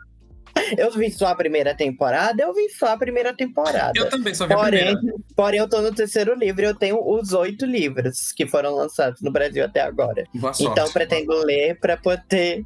E são livros grandes, né? É eu pretendo ler pra poder continuar. A série tem umas polêmicas, pra mim, tem. Porque é uma série que retrata muito o machismo, mas não de uma, uma maneira que é, olha o machismo, é assim que não deve ser retratado. Não, eles não fazem Hum. isso. Eles mostram o machismo e, claro, a gente que é telespectador, que vai pensar aquilo, vai entender que é uma questão de uma época. Porém, eu acho que não, não tinha nada demais eles terem contextualizado e atualizado para os dias de hoje isso. Necessário, né? Por mais que seja uma série de época, mas eu acho que faz, faz necessário você fazer essa, essa contextualização e atualizar o público com relação a, tipo, ah, olha, tem esse personagem machista aqui, mas não faça isso, isso é errado. Exatamente. É, eu- gente, eu nunca vi essa série. Na verdade, eu assisti, acho que os dois, três episódios iniciais. Odiei. Achei péssima. Gente, foi tipo The Crown, sabe? Que me deu sono. Ih, foi outro vespeiro agora, viu? Ai, muitos. Foi, muitos- eu sei Esse que foi. episódio vai ter muitos haters. Muitos haters. Só que, muito recentemente, gente, eu fui seguido por um ator de Outlander. O nome dele é Alex Holdney. Eita. E aí eu fiquei pensando, o que esse ser humano espera ver no meu Twitter? Se, primeiro, eu posto tudo em português. Segundo, os episódios que eu assisti de Outlander que eu não gostei, se eu postei alguma coisa sobre a série, foi criticando. O que é que esse ser humano está esperando ver no meu Twitter? Não sei. Um Não sei nem quem é o personagem que ele faz, gente. Eu não sei nem o que é que o personagem faz, quem é o personagem dele na série. Eu não lembro o nome de atores. Mas tá aí, né? É um seguidor a mais que eu ganhei. O lucro, tá no lucro, tá no lucro. É, exatamente. Vou assistir a série É... Não, mentira, não vou não. Eu vou assistir a série pra falar bem dele, mas não vou não. O que me encanta muito na série é porque é uma série que, que se trata de viagem no tempo. Então, não é de hoje em dia, é lá de 1970, 1960, sei lá, algum lugar por aí, e que ela volta, uns, se eu não me engano, são uns 200 anos no tempo. E eu adoro qualquer coisa que tenha viagem no tempo. Um beijo para Harry Potter e o Prisioneiro de Azkaban. Amo. Rafa, qualquer coisa mesmo. Ainda não assisti nada de Viagem no Tempo que eu não tenha gostado. Ah, então tá bom. Então, então tá ótimo. Então eu vou nem falar nada. Eu fiquei esperando o Eric soltar o Não, nome não, aí. então deixa. Só soltar o nome de Não, algo ruim. já- acho que já temos, hater- já temos haters demais aqui, não vou falar mais nada. Eu- Eu tô com medo dele falar. É, eu tô com medo de, do que ele poderia soltar. manter- Depois tu fala no privado em off. Vocês Não. não sabem que hater é uma coisa que a gente precisa. A, uma É das últimas sketches que o Porta do Fundo fez foi uma menina que tava se candidatando pro emprego de hater. Ela era hater, Maravilhoso. eu adoro.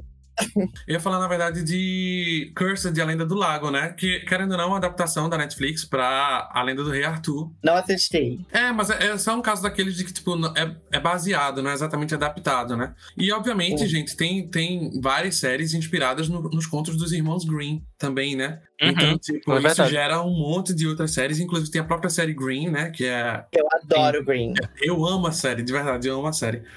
Aí tem tanta coisa, tem tanto pano pra manga, verdade tem tanto pano pra manga assim. É, assim, pra quem não sabe, inclusive a Netflix tem uma seção, se você quiser filtrar lá, que é pra séries baseadas em livros. Então você vai acabar descobrindo, na verdade, uma- um monte de série que você não sabia, mas que foi baseada em livros. Inclusive Valéria. Vocês chegaram a ver Valéria? Não, não assisti. Não. Valéria é uma série da Netflix que é espanhola e que tem livro também. Não li o Que livro, tem, tá em espanhol, eu pretendo ler no futuro. Mas eu adoro a série. Uma série que a gente falou no último podcast, no último, no último BDS Cast, foi exatamente é, O Gâmbito da Rainha, que também foi inspirado em livro. É, tem Shadow and Bones, que tem um, um público também muito grande, né? Pelo menos dos leitores. Tem Enio e Tani, gente. É, Annie with Fanny. Tem vários. É, o Inocente, que no, no podcast de review semestral, Matheus indicou muito. E aí também é inspirado. The Hundred é inspirado. Enfim, tem Bridgerton, que foi uma sucessão da, da Netflix, né? Nossa. É baseado em livro também. The Last Kingdom, que é um livro de Bernard Cornwell, se eu não me engano, que, é, que é- fala muito sobre essa a, a- questão da, da série germânica, né? Dos, dos Vikings, na verdade. Germânica não tem nada a ver com germânica. Mas enfim. É, é, mas os Vikings e essa galera mais nórdica e tudo mais. Tem, tem vários. Tem- sim, gente, eu só queria fazer um adendo. A gente já tá falando várias séries, mas eu, vocês vão perceber que toda e qualquer oportunidade que tiver pra citar Penny Dreadful, eu vou citar. Né? Mas eu não sei se vocês sabem, é só uma curiosidade mesmo, que Penny Dreadful, o nome da série, eram tipo histórias em quadrinhos, é, histórias de terror que é, é, eram publicadas em Londres, Nossa. na era vitoriana, que é quando se passa a série. Por isso que a série se chama Penny Dreadful. Ela adapta os contos do terror que eram publicados naquela época, na era vitoriana, na própria série. Por isso que eu acho genial É, isso. Eu só tô trazendo a referência, a curiosidade mesmo. Porque é uma série incrível, é, maravilhosa. A- a- óbvio, as três primeiras temporadas contando o arco de Vanessa Ives. Essa última aqui tem a ver. Ah. Mas. Não, gente, essa, essa nova com, com Natalie ah, Dormer tá, é falando, péssima. tá falando do, do spin-off, né? Aí sim, o que Sim, tem do spin-off. Não, ignora. E virou uma antologia, né? Virou uma antologia, só que não deu certo. E eu acho que agora a ideia de ser antologia foi cancelada. Amém, Deu né? muito errado essa última. Mas olha, uma, uma curiosidade sobre Penny Dreadful é que, se, eu não, se não me falha a memória, eu posso estar falando besteira, mas se não me falha a memória, esses contos eram tipo cordéis, era meio que. é, por isso. Saiu nos é, jornais. e, não, acho que tam, eram vendidos meio que separadinhos também, por isso que tem esse lance do. É, você depositava um penny, você comprava por um, um penny, que é a moeda, né, no caso. E tipo. É, eram historinhas, historinhas simplesinhas que você comprava com uma moeda, coisa do tipo assim, e levava, entendeu? Isso aí, se eu não me engano, tem mais ou menos isso. É, não tenho certeza, na verdade, pode estar falando Ah, muito bom, mas é gente. isso. É, se você não assistiu Penny Dreadful ainda, eu já falei várias vezes aqui. Assista, gente. Pelo amor de Deus, é uma série maravilhosa. Preciso. Essa aqui mesmo. Eram histórias que custavam um centavo tá ligado? É, aí por isso que tem Ah, esses muito pesadelos. Esse, esse Penny Dread foi como se fosse centavos de te- do terror. Tipo, por um centavo você contava, pegava uma historinha dessa de terror. Aí tem, obviamente, né? Na série tem Drácula, que é baseado em, em personagem literário também, Frankenstein, é, Dorian Gray, é, Jack Stripador, Lobisomem, Bruxa, essas coisas todas, enfim. É, já hoje em dia, com quantos centavos você compra uma história em quadrinhos? Muitos centavos. com um centavo você não compra nada. Nem existe mais, né? Pois A é. moeda de um centavo. Agora, falando sobre as séries que Eric tava falando, né? Shadow and Bones, que foi lançado, eu assisti a primeira temporada. Gostei bastante. Teve pessoas reclamando. E pelo que eu li na internet, eu não li os livros, mas pelo que eu li na internet, estavam reclamando porque existe a trilogia do Shadow and Bones e tem dois livros separados que, se eu não me chamo, se eu não me engano, se chamam Crows ou alguma coisa do tipo.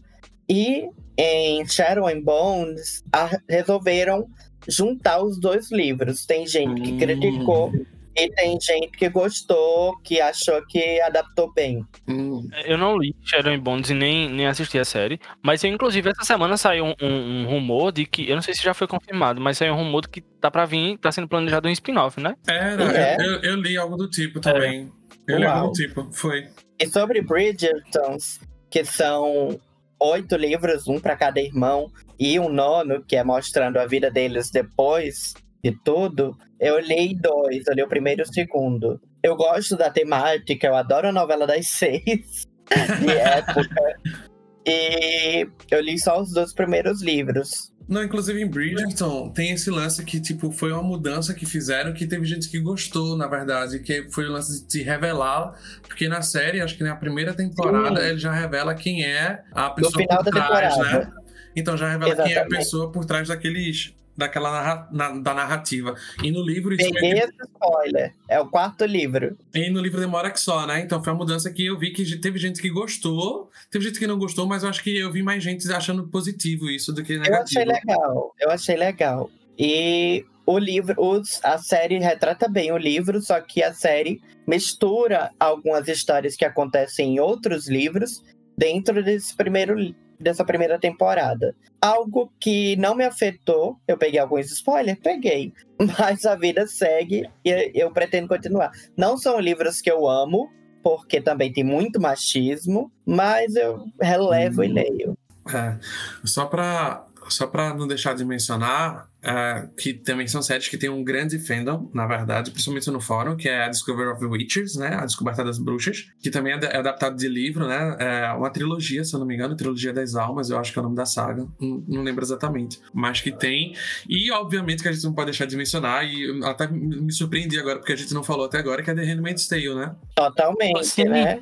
O conto da É, e aí The Handmaid's Tale volta pra o problema que a gente já citou de Game of Thrones. Porque eu tô em dias com a temporada, eu sei que Rafa, é, Rafa e Eric não estão. Faltam a- três- não terminaram faltam três episódios pra ainda, então terminar. Não vou dar spoiler. Acho que pra mim faltam uns, uns sete, mas vou terminar. Quase a temporada toda, né, amigo? É, É, mas a curiosidade é que The Handmaid's Tale, o primeiro livro, a primeira temporada termina exatamente onde terminou o primeiro livro. o que eu acho uma puta falta de sacanagem acabar daquele jeito. Mas assim, a gente vê até que ponto vai a liberdade criativa, né? Porque a gente teve uma segunda temporada. Eu, particularmente, eu acho muita é, sofrimento por sofrimento ali na segunda temporada. A terceira, por mais que tenham muitas coisas complicadas, ela avança minimamente na história. E a quarta foi, eu acho, positivo, um saldo positivo. Mas você percebe que já deu pano pra manga pra mais três temporadas. Vai vir a quinta temporada que já foi confirmada, né? E assim, até que ponto vai essa liberdade criativa? Até que ponto o- os, os showrunners, os roteiristas vão levar essa série só porque tá sendo rentável, porque tá tendo indicações, porque é, caiu no gosto do público. E assim, eu até entendo pelo lado de que a série traz uma reflexão muito grande e muito digna de ser refletida mesmo, porque a série traz pautas muito necessárias para os dias atuais, né? A gente Uhum. não vive em Gilead da forma propriamente dita, daquela forma que eles mostram ali na série. Mas a gente talvez não esteja tão distante daquela realidade, sabe? Concordo. Então eu acho que é necessária a pauta que a série traz. É, é algo necessário de ser realmente é, debatido, divulgado e tal. Mas a gente, olhando somente, única e exclusivamente pelo aspecto da, da, da liberdade criativa e da possibilidade de estragar uma história da, daquela, daquela escritora, tem essa ressalva aí. Uhum, concordo. Posso fazer só mais duas menções? Claro.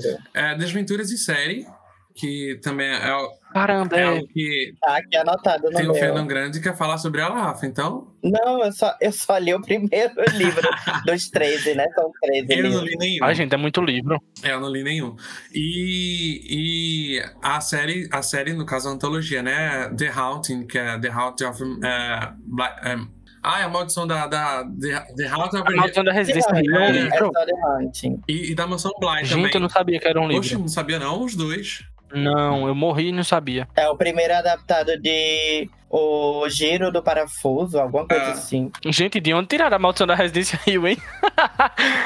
de onde tiraram esse nome? Não sei. Mas é ótimo, assim. A primeira temporada eu achei melhor que a segunda, É né? ótimo. The Haunting of Hill House Não assisti a e The segunda. Haunting of Blind Manor. É. A segunda é Eu um não pouco- assisti a segunda e também não tive muita vontade. Na época Não. dos trailers, ok, mas depois que lançou, eu disse. Não é "Hum, ruim, acho não que é não. ruim, é boa, mas a primeira temporada é, é superior pra mim. Mas enfim, só fazer essas duas menções também. Eu sei que tem vários outros. Agora, sobre Desventuras e Séries, uma coisa que eu gostei é que eles adaptavam um livro por episódio. E ficou super ok pra assistir, porque os livros são muito pequenos. Ah, não então sabia. ficou. É, dois episódios pra um livro. Um negócio assim.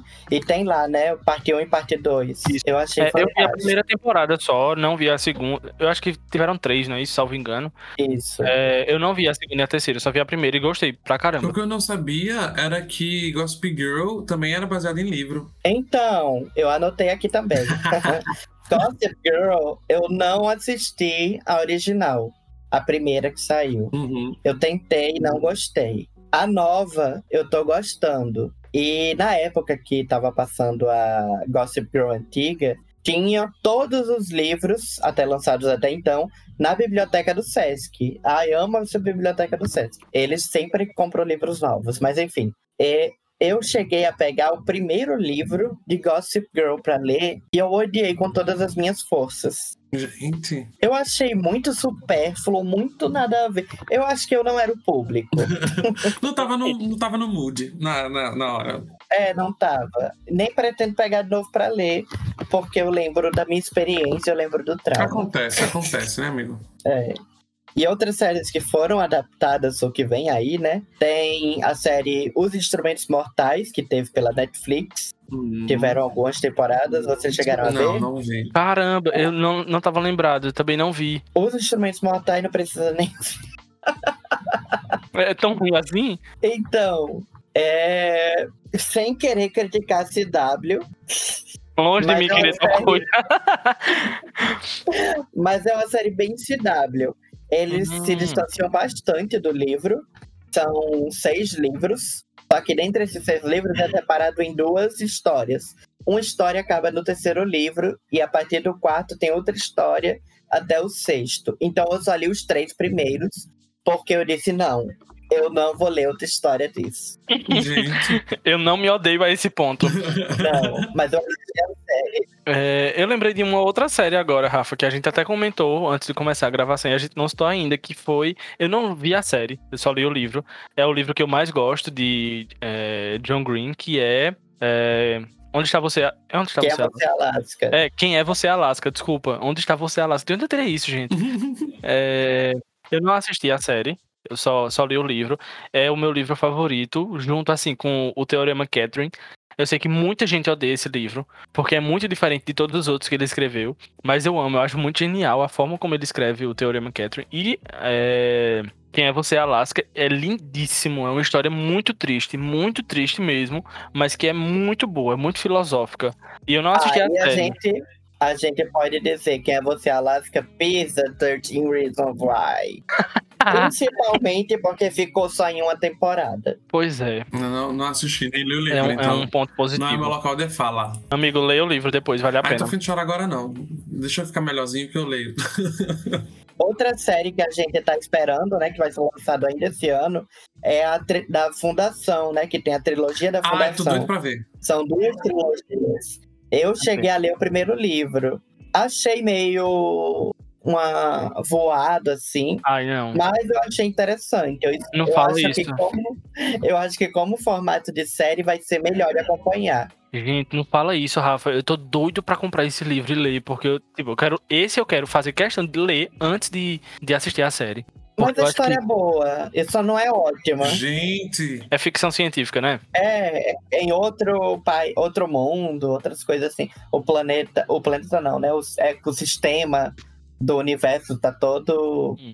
Povoado já. Entendi. Aí tem também Admirável Mundo Novo. Vocês conhecem o livro? já ouvi falar bastante, Quem é? inclusive. Esse nome não é estranho, Não, você deve estar chamando. Você Eu deve estar acho confundindo que- com Admirável Chip Novo, que é a música de Pete. Não, amigo. Pete, não. No momento, não. Compre, fale. Mas olha, Eu, eu tava confundindo com um livro de H.G. Wells. Ai.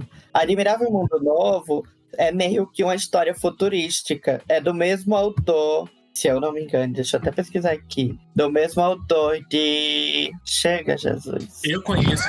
Eu conheço Admirável Gado Novo, que é do autor Zé Ramalho, e conheço Admirável Chip Novo, que é da autora Pete. Amigo, admirado, gado novo. Eu pensei que tu ia fazer uma referência ao presidente, mas tudo ah, não, bem. é Zé Ramalho. Já, critiquei demais o presidente por hoje. Brincadeira, sempre, sempre quando a oportunidade é válida. Nunca é demais. É do Aldous Huxley.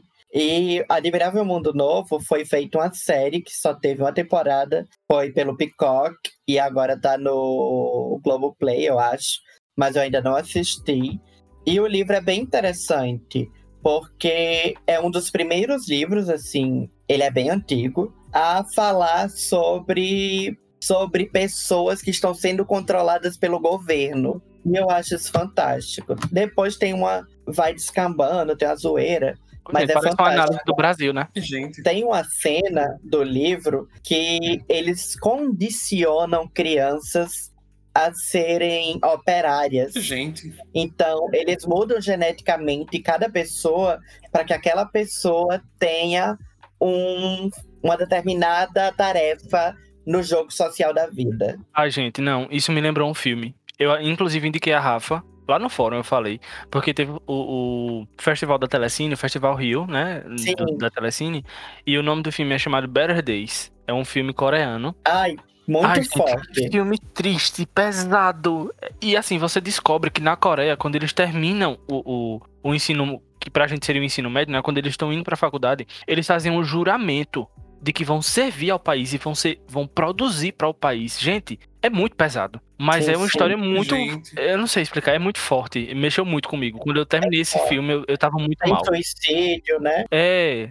é, A história é, começa a história por causa de um suicídio, né? Então já começa pesadão mesmo. E aí você vai vendo a, a cultura da Coreia é muito pesado. Eu terminei É o filme muito mal. É, eu tenho quase certeza que é, porque. Eu vou conferir, mas eu tenho quase certeza que é da que era Coreia. China. Eu posso Mas errado, enfim, quem quiser, quem quiser assistir, passou no Festival de Cinema do Rio, mas alguns dos filmes do Festival de Cinema, os melhores, segundo eles e segundo eu também, vão estrear no, no catálogo fixo da Telecine. Better Days é um deles. É da China mesmo, desculpa. O filme é chinês mesmo. O Truck, aquele que tem o. Ai, Covardes Aida também é ótimo. Sim, vai ficar também.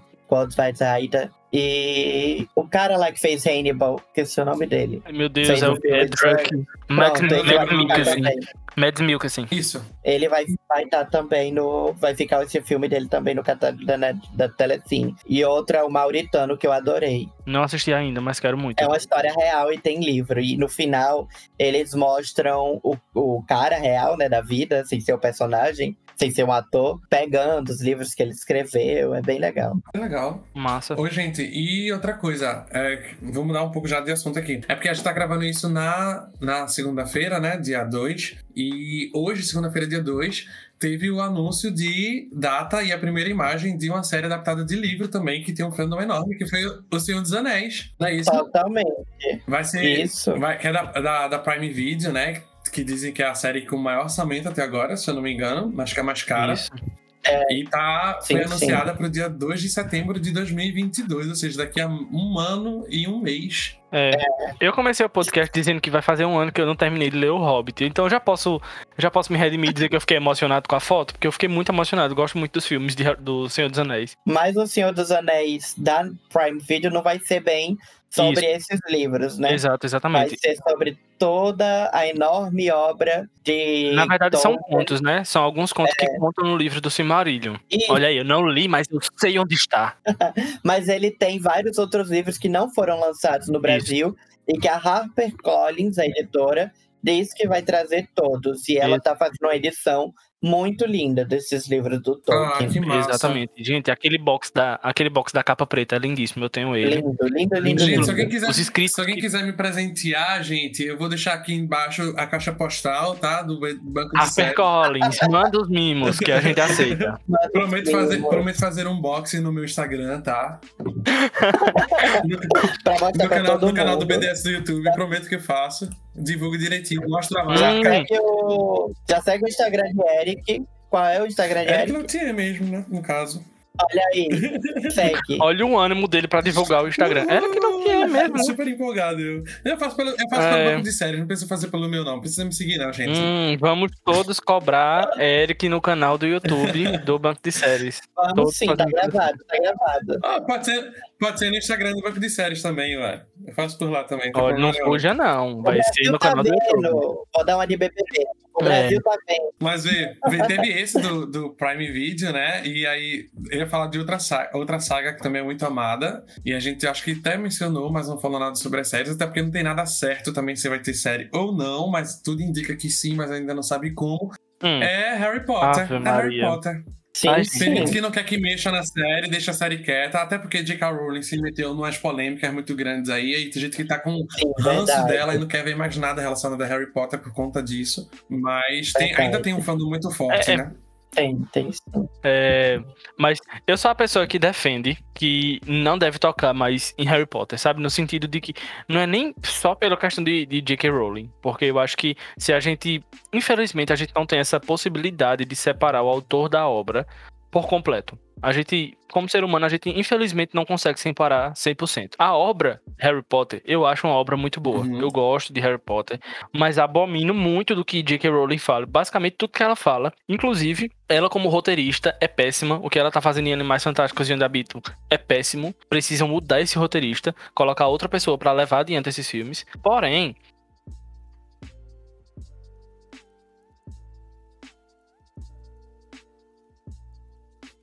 Uhum.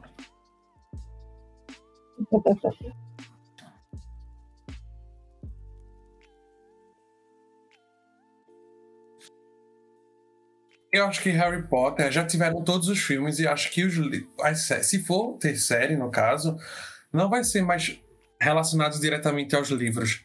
Eu acho que vai ser aquele negócio do Potterverse, né? Vai ser o universo de Harry Potter, mas acho que vai ser um vamos pegar o que ela posta no blog. Eu só aceito se aparecer a escola brasileira. Ah, Queria. queria. Confesso que Não vou queria. mentir. Gente, o próximo filme vai ter é, momentos aqui. O próximo filme de, de, de Animais Fantásticos e Onde Habitam vão ter momentos no Brasil. E não vieram filmar aqui. Inclusive, acredito que Maria Fernanda Cândido vai estar no filme, né? Queria, quem É, sabe? É verdade, é verdade. É. Eu lembrei. Eu lembrei Quem sabe agora, ela né? não vai ser a professora daqui, né? Que bruxona.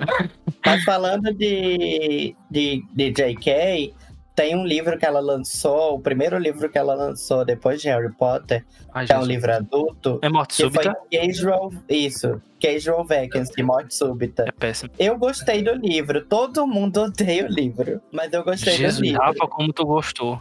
Eu gostei do livro, mas pra quem quiser assistir, que é mais fácil e rápido, eu ainda não assisti, não sei porquê, mas tem toda no. É uma temporada só de três episódios, é uma minissérie, e tá no HBO Max.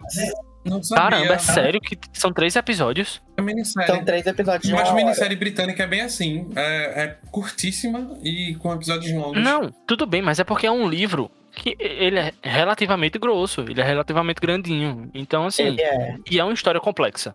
Talvez tenha sido É, por isso que eu não gostei, porque ela é complexa no nível que, na medida que vai avançando a história, ela só vai enrolando e não vai solucionando Mas, ó, nada. É verdade. parando pra pensar, parando pra pensar, são três episódios de uma hora, então é como se fosse um filme de três horas. É meio que. Isso, exatamente. É, eu não, não vi também a série. Comecei o livro, eu acho que eu parei mais da metade, porque eu. Tipo, é feito, eu falei. Avançou, avançou, avançou. Adicionava, porque é baseado em um crime, né? é, que aconteceu na Uhum. cidadezinha. Então, assim, as coisas só iam piorando e nada ia sendo solucionado. Eu disse, gente, não tem condições. Eu gosto de, de livros como Arlan Coben, que faz sentido, sabe? As coisas que ele vai adicionando, Uhum. ele vai dando pistas do que tá acontecendo, do que vai acontecer no final e tal, mas vai tendo algumas soluções para os casos secundários. Nesse de J.K. Rowling, que ela lançou logo após Harry Potter, nada é solucionado. Talvez na última página ela solucione o caso, mas até onde eu li, Eu não não. lembro. Faz tempo que eu li. Mas Eu não li. você trouxe um ponto bom, né? Arlan Coben Aí eu amo. tá sendo adaptado em vários países, né? Socorro, que eu tô sabendo disso agora, ao vivo. Tem o.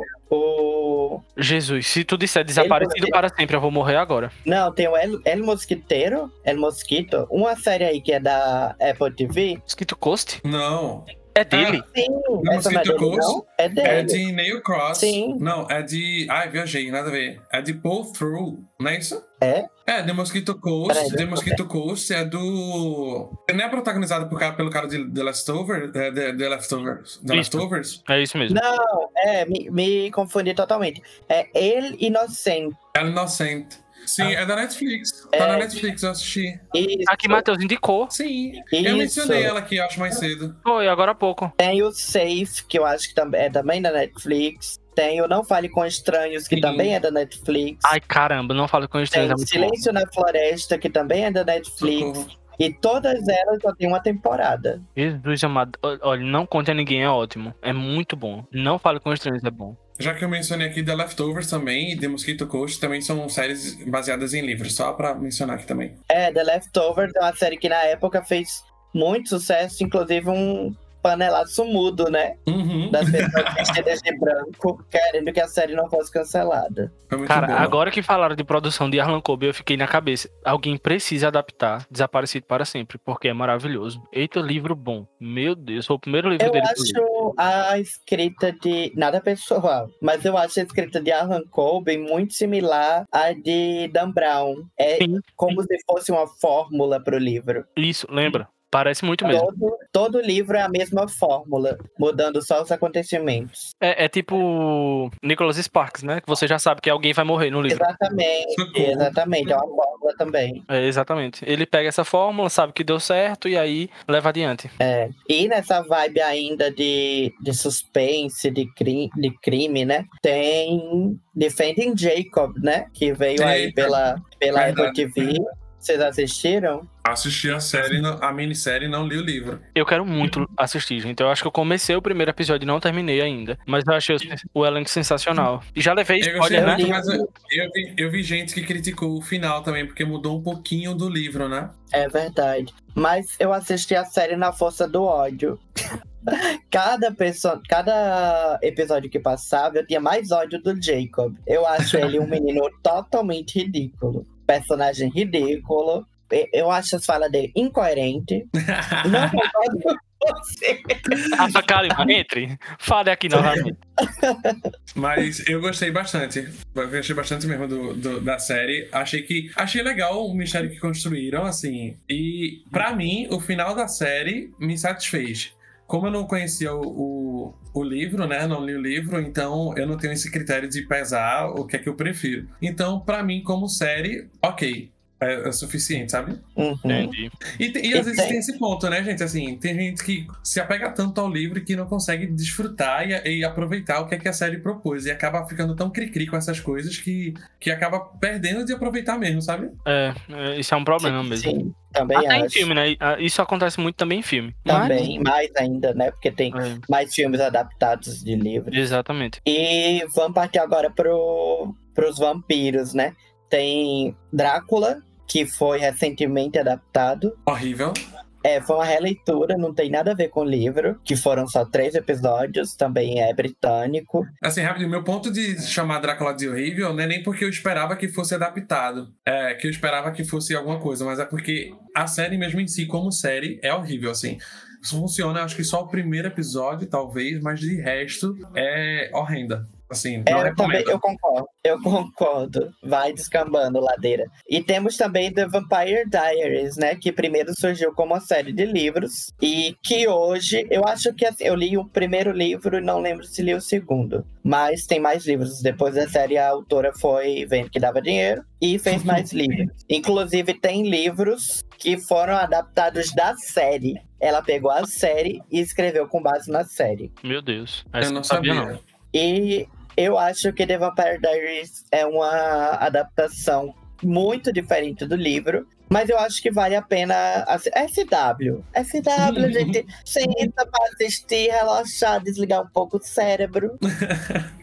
Não precisa pensar muito, né? E tudo mais. Exatamente. E também tem Big Little Lies, né? Que é uma das Gente. séries que bombou quando saiu a primeira temporada. É, talvez É. entre no caso de séries que não precisavam ser prolongadas, né? E a, a segunda temporada baseada em livro também, eu não sei disso, mas acho que não, né? Não, não, só tem um livro que é a primeira temporada. Amigo, cuidado no que tu vai falar da segunda temporada, porque em outro BDS Cast tu já falou. A segunda temporada, quando entra aquela atriz, aí a gente lembrou, é Meryl Streep, aí tu, sim, deu uma caída, gente. Cuidado no Mas, que tu vai então, Eu falar. falei isso, mas, olha, eu lembro que eu deixei muito claro que não é culpa de Mary Streep. Não é culpa de Mary Streep. Eu só quis dizer que na segunda temporada entrou ela e, e caiu, mas não é culpa dela. Ela é maravilhosa, não tenho nada contra. Maravilhoso. Mas aquele lance de que não era necessário. Então, é, entra de novo naquele ponto que a gente já falou aqui, que é quando levam a série pra um lugar que não precisava ter, tá ligado? Se o livro acabou ali, de repente, é assim, capitalismo, né? Money, money, money, money. Quero, quero É. rentar, quero, quero lucrar com aquilo, então acaba fazendo essas besteirinhas. É, acontece. né? Exatamente. E nem sempre, quer dizer, na maioria das vezes não sai muito bem, né? É, Sharp Objects teve uma temporada só, acabou- parou ali mesmo e priu. E as pessoas gostam muito, né? Tanto do livro quanto da série. Uhum. Hum, É verdade. E voltando, voltando aqui pra The Handmaid's Tale, eu acabei de lembrar que eles lançaram um livro sequência, né?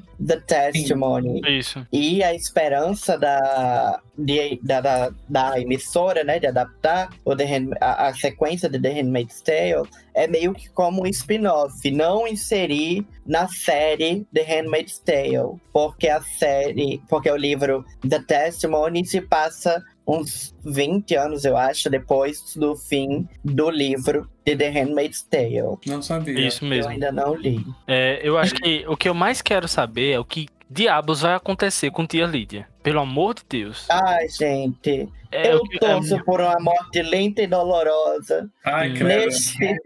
Porque eu perco totalmente a minha humanidade assistindo The Handmaid's Tale. Não consigo. Vai dar raiva, muita raiva. Não É impossível. separar E, gente, a, a ficção da realidade. eu também Dá não. Eu assisti um filme recentemente com aquela atriz e, gente, eu não conseguia olhar pra ela com compaixão. E ela era uma personagem boazinha, mas eu não conseguia. Eu olhava pra ela e eu dizia, não, sem condições, gente. Tira essa mulher daí que eu quero matar ela. E ela fez The Leftover. Então, eu conheci ela em The Leftovers, né? Aí já tinha um rancinho dela dali também. Aí ficou, é, não sei. Gente, e a série adaptada de livros que eu guardei aqui pra mencionar no final foi é, a Minha Amiga Genial, né? Que é uma série italiana. Tá aí no HBO Max. Já saíram duas temporadas. São quatro Ah. livros. É Brilliant Friend, né? É, My Brilliant Friend. É, em italiano é La Amica Geniale. E eu li os quatro livros e eu sou muito, muito apaixonado porque é um romance de formação. Pra quem não sabe, é, para quem não sabe, livros de romance de formação, livros de formação são livros que acompanham os personagens da infância até a vida de 80 anos por aí. Vocês Não estão chamados sabia. de. Caramba. É, eu gosto bastante desse livro. E a Real é muito importante nesse, nesse nessa vibe, porque o- inclusive o primeiro livro ele é separado em duas partes justamente sobre isso. Tem uma parte que é infância e outra que é adolescência. Aí vai um que é adulto até chegar na fase mais velha deles, que é no quarto livro. E já foi renovada para ter as quatro temporadas. E tá muito bem adaptada. Para mim é uma das melhores séries adaptadas Para vocês terem ideia, o livro se passa muitos e muitos anos atrás, né? 50, acho, 1950, 1960, um negócio assim. E eles gravam em lá, Nápoles, né? A história se passa em Nápoles. No, só que em Nápoles, na Itália, eles falam um dialeto napolitano, que não é todo mundo da Itália que entende o dialeto. Na verdade, é muito difícil achar na Itália pessoas que entendam o dialeto. E eles conseguiram pegar as personagens e fazer elas falarem no dialeto napolitano, porque eles queriam pre preservar a história do livro. Gente, eu, eu adorei. Eu sempre, eu, eu, sempre ouvi falar muito bem dessa série. Muito, muito, muito. Eu acho que Diogo também, Diogo Pacheco, fala direto no fórum, fala sempre bem dela. E aí eu sempre tive muita curiosidade pra ver, mas é aquelas que eu fico é, é, enrolando pra começar, sabe? Agora uhum. que eu tô falando, eu vou tentar priorizar, mas eu não prometo nada, porque minha grade tá um caos e, e realmente eu não, vou, não posso me comprometer com nada agora. É, eu também não. Inclusive, eu queria mandar um beijo pra Karina. Beijo, Karina. Que eu volto a mencionar aqui, que é. tá no mesmo grupo que eu e Eric, né, Eric? Eu já tô me sentindo Isso. amigo de Karina. Beijo, Karina. Porque no outro que tu falou dela, eu também estava. Era, exatamente. Karina adora italiano, então ela lê os quatro livros em italiano. Uau! E, exatamente. E ela tá acompanhando a série e tá adorando também. Meu eu Deus já li Deus. outros livros da mesma autora, Helena Ferrante, e são muito bons, são todos muito bons. Inclusive, tem um que é Dias de Abandono, que virou um filme. Eu ainda não assisti o filme, mas eu já li todos os livros dela, menos um infantil que ela lançou. E é um pseudônimo, né? Ninguém sabe quem é. Julga-se que são dois autores, um homem e uma mulher que são casados, mas ninguém tem 100% de certeza. Mistérios.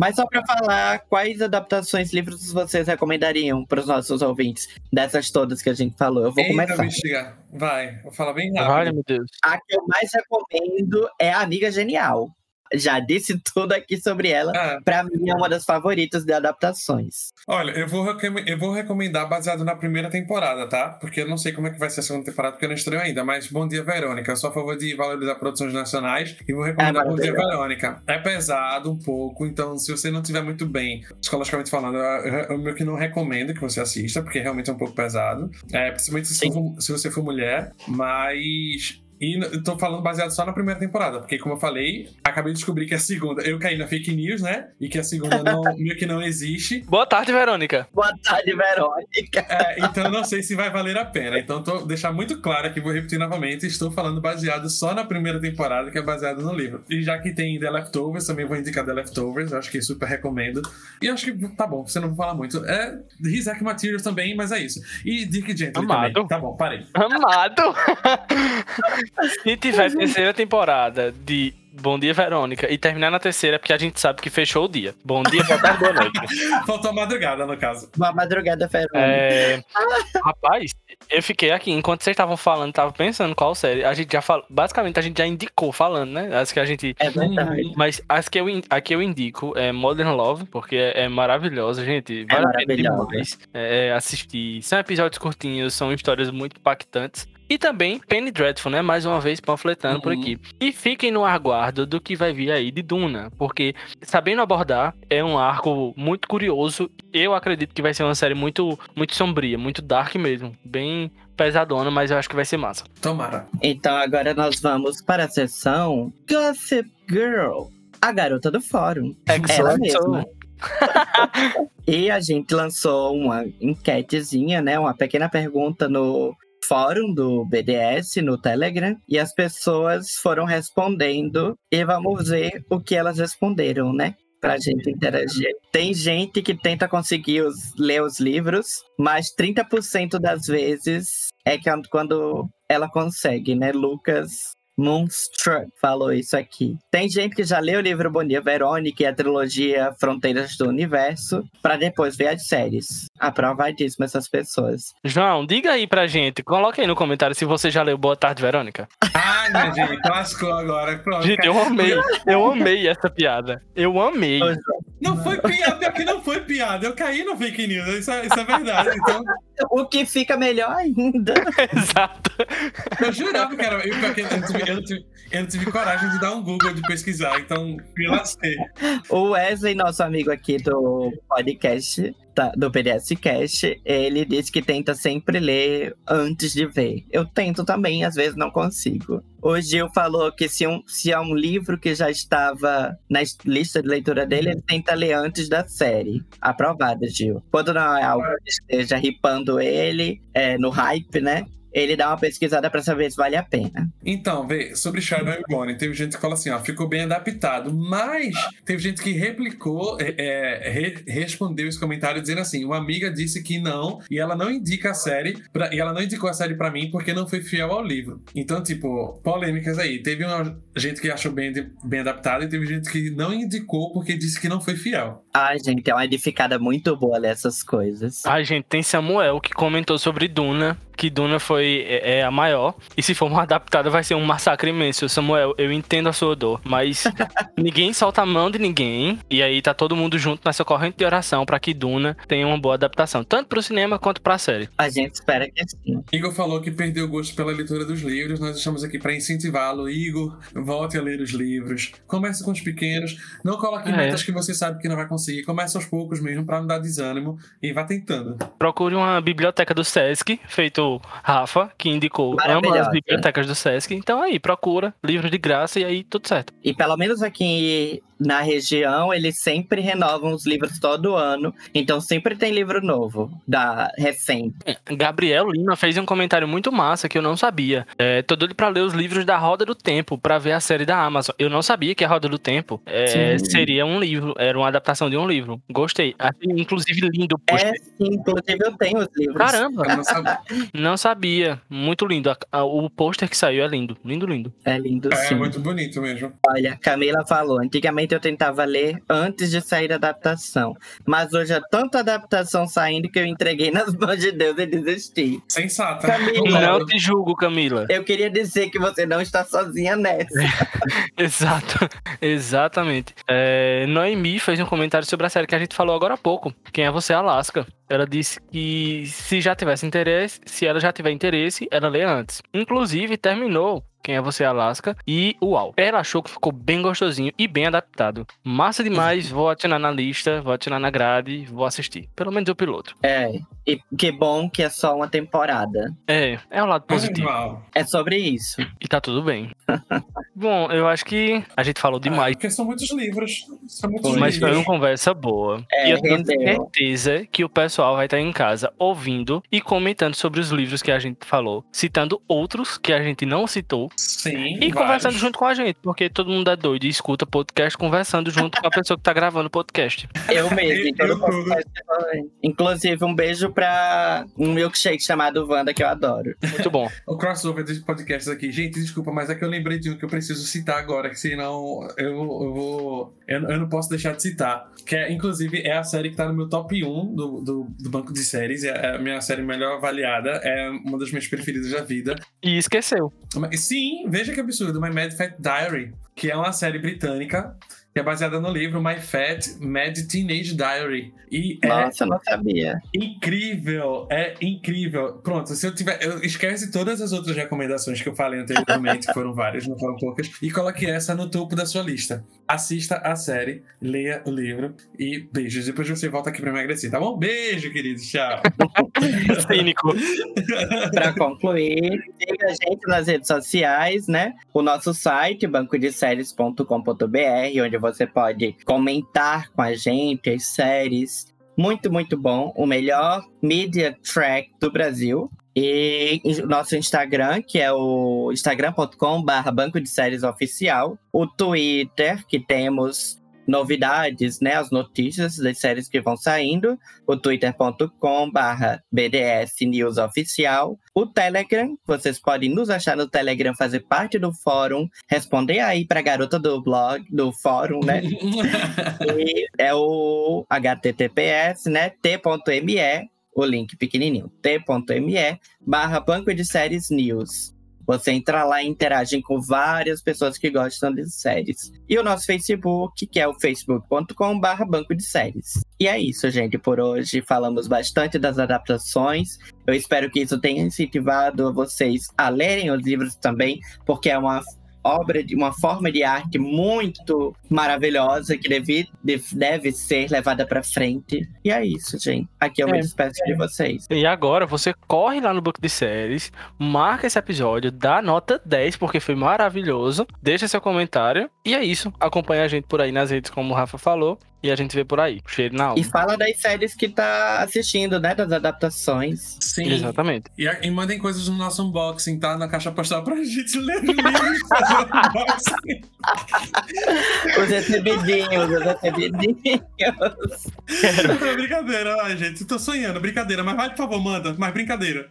Mas manda. Toda brincadeira tem um fundo de verdade. Você nunca aprendeu isso, criança? Tudo bem, desculpa. É brincadeira, mas é verdade. É. Brincando na Vera. Ai, gente, obrigado. Foi ótimo. Cheiro pra vocês. Tchau, gente. Valeu. Tchau.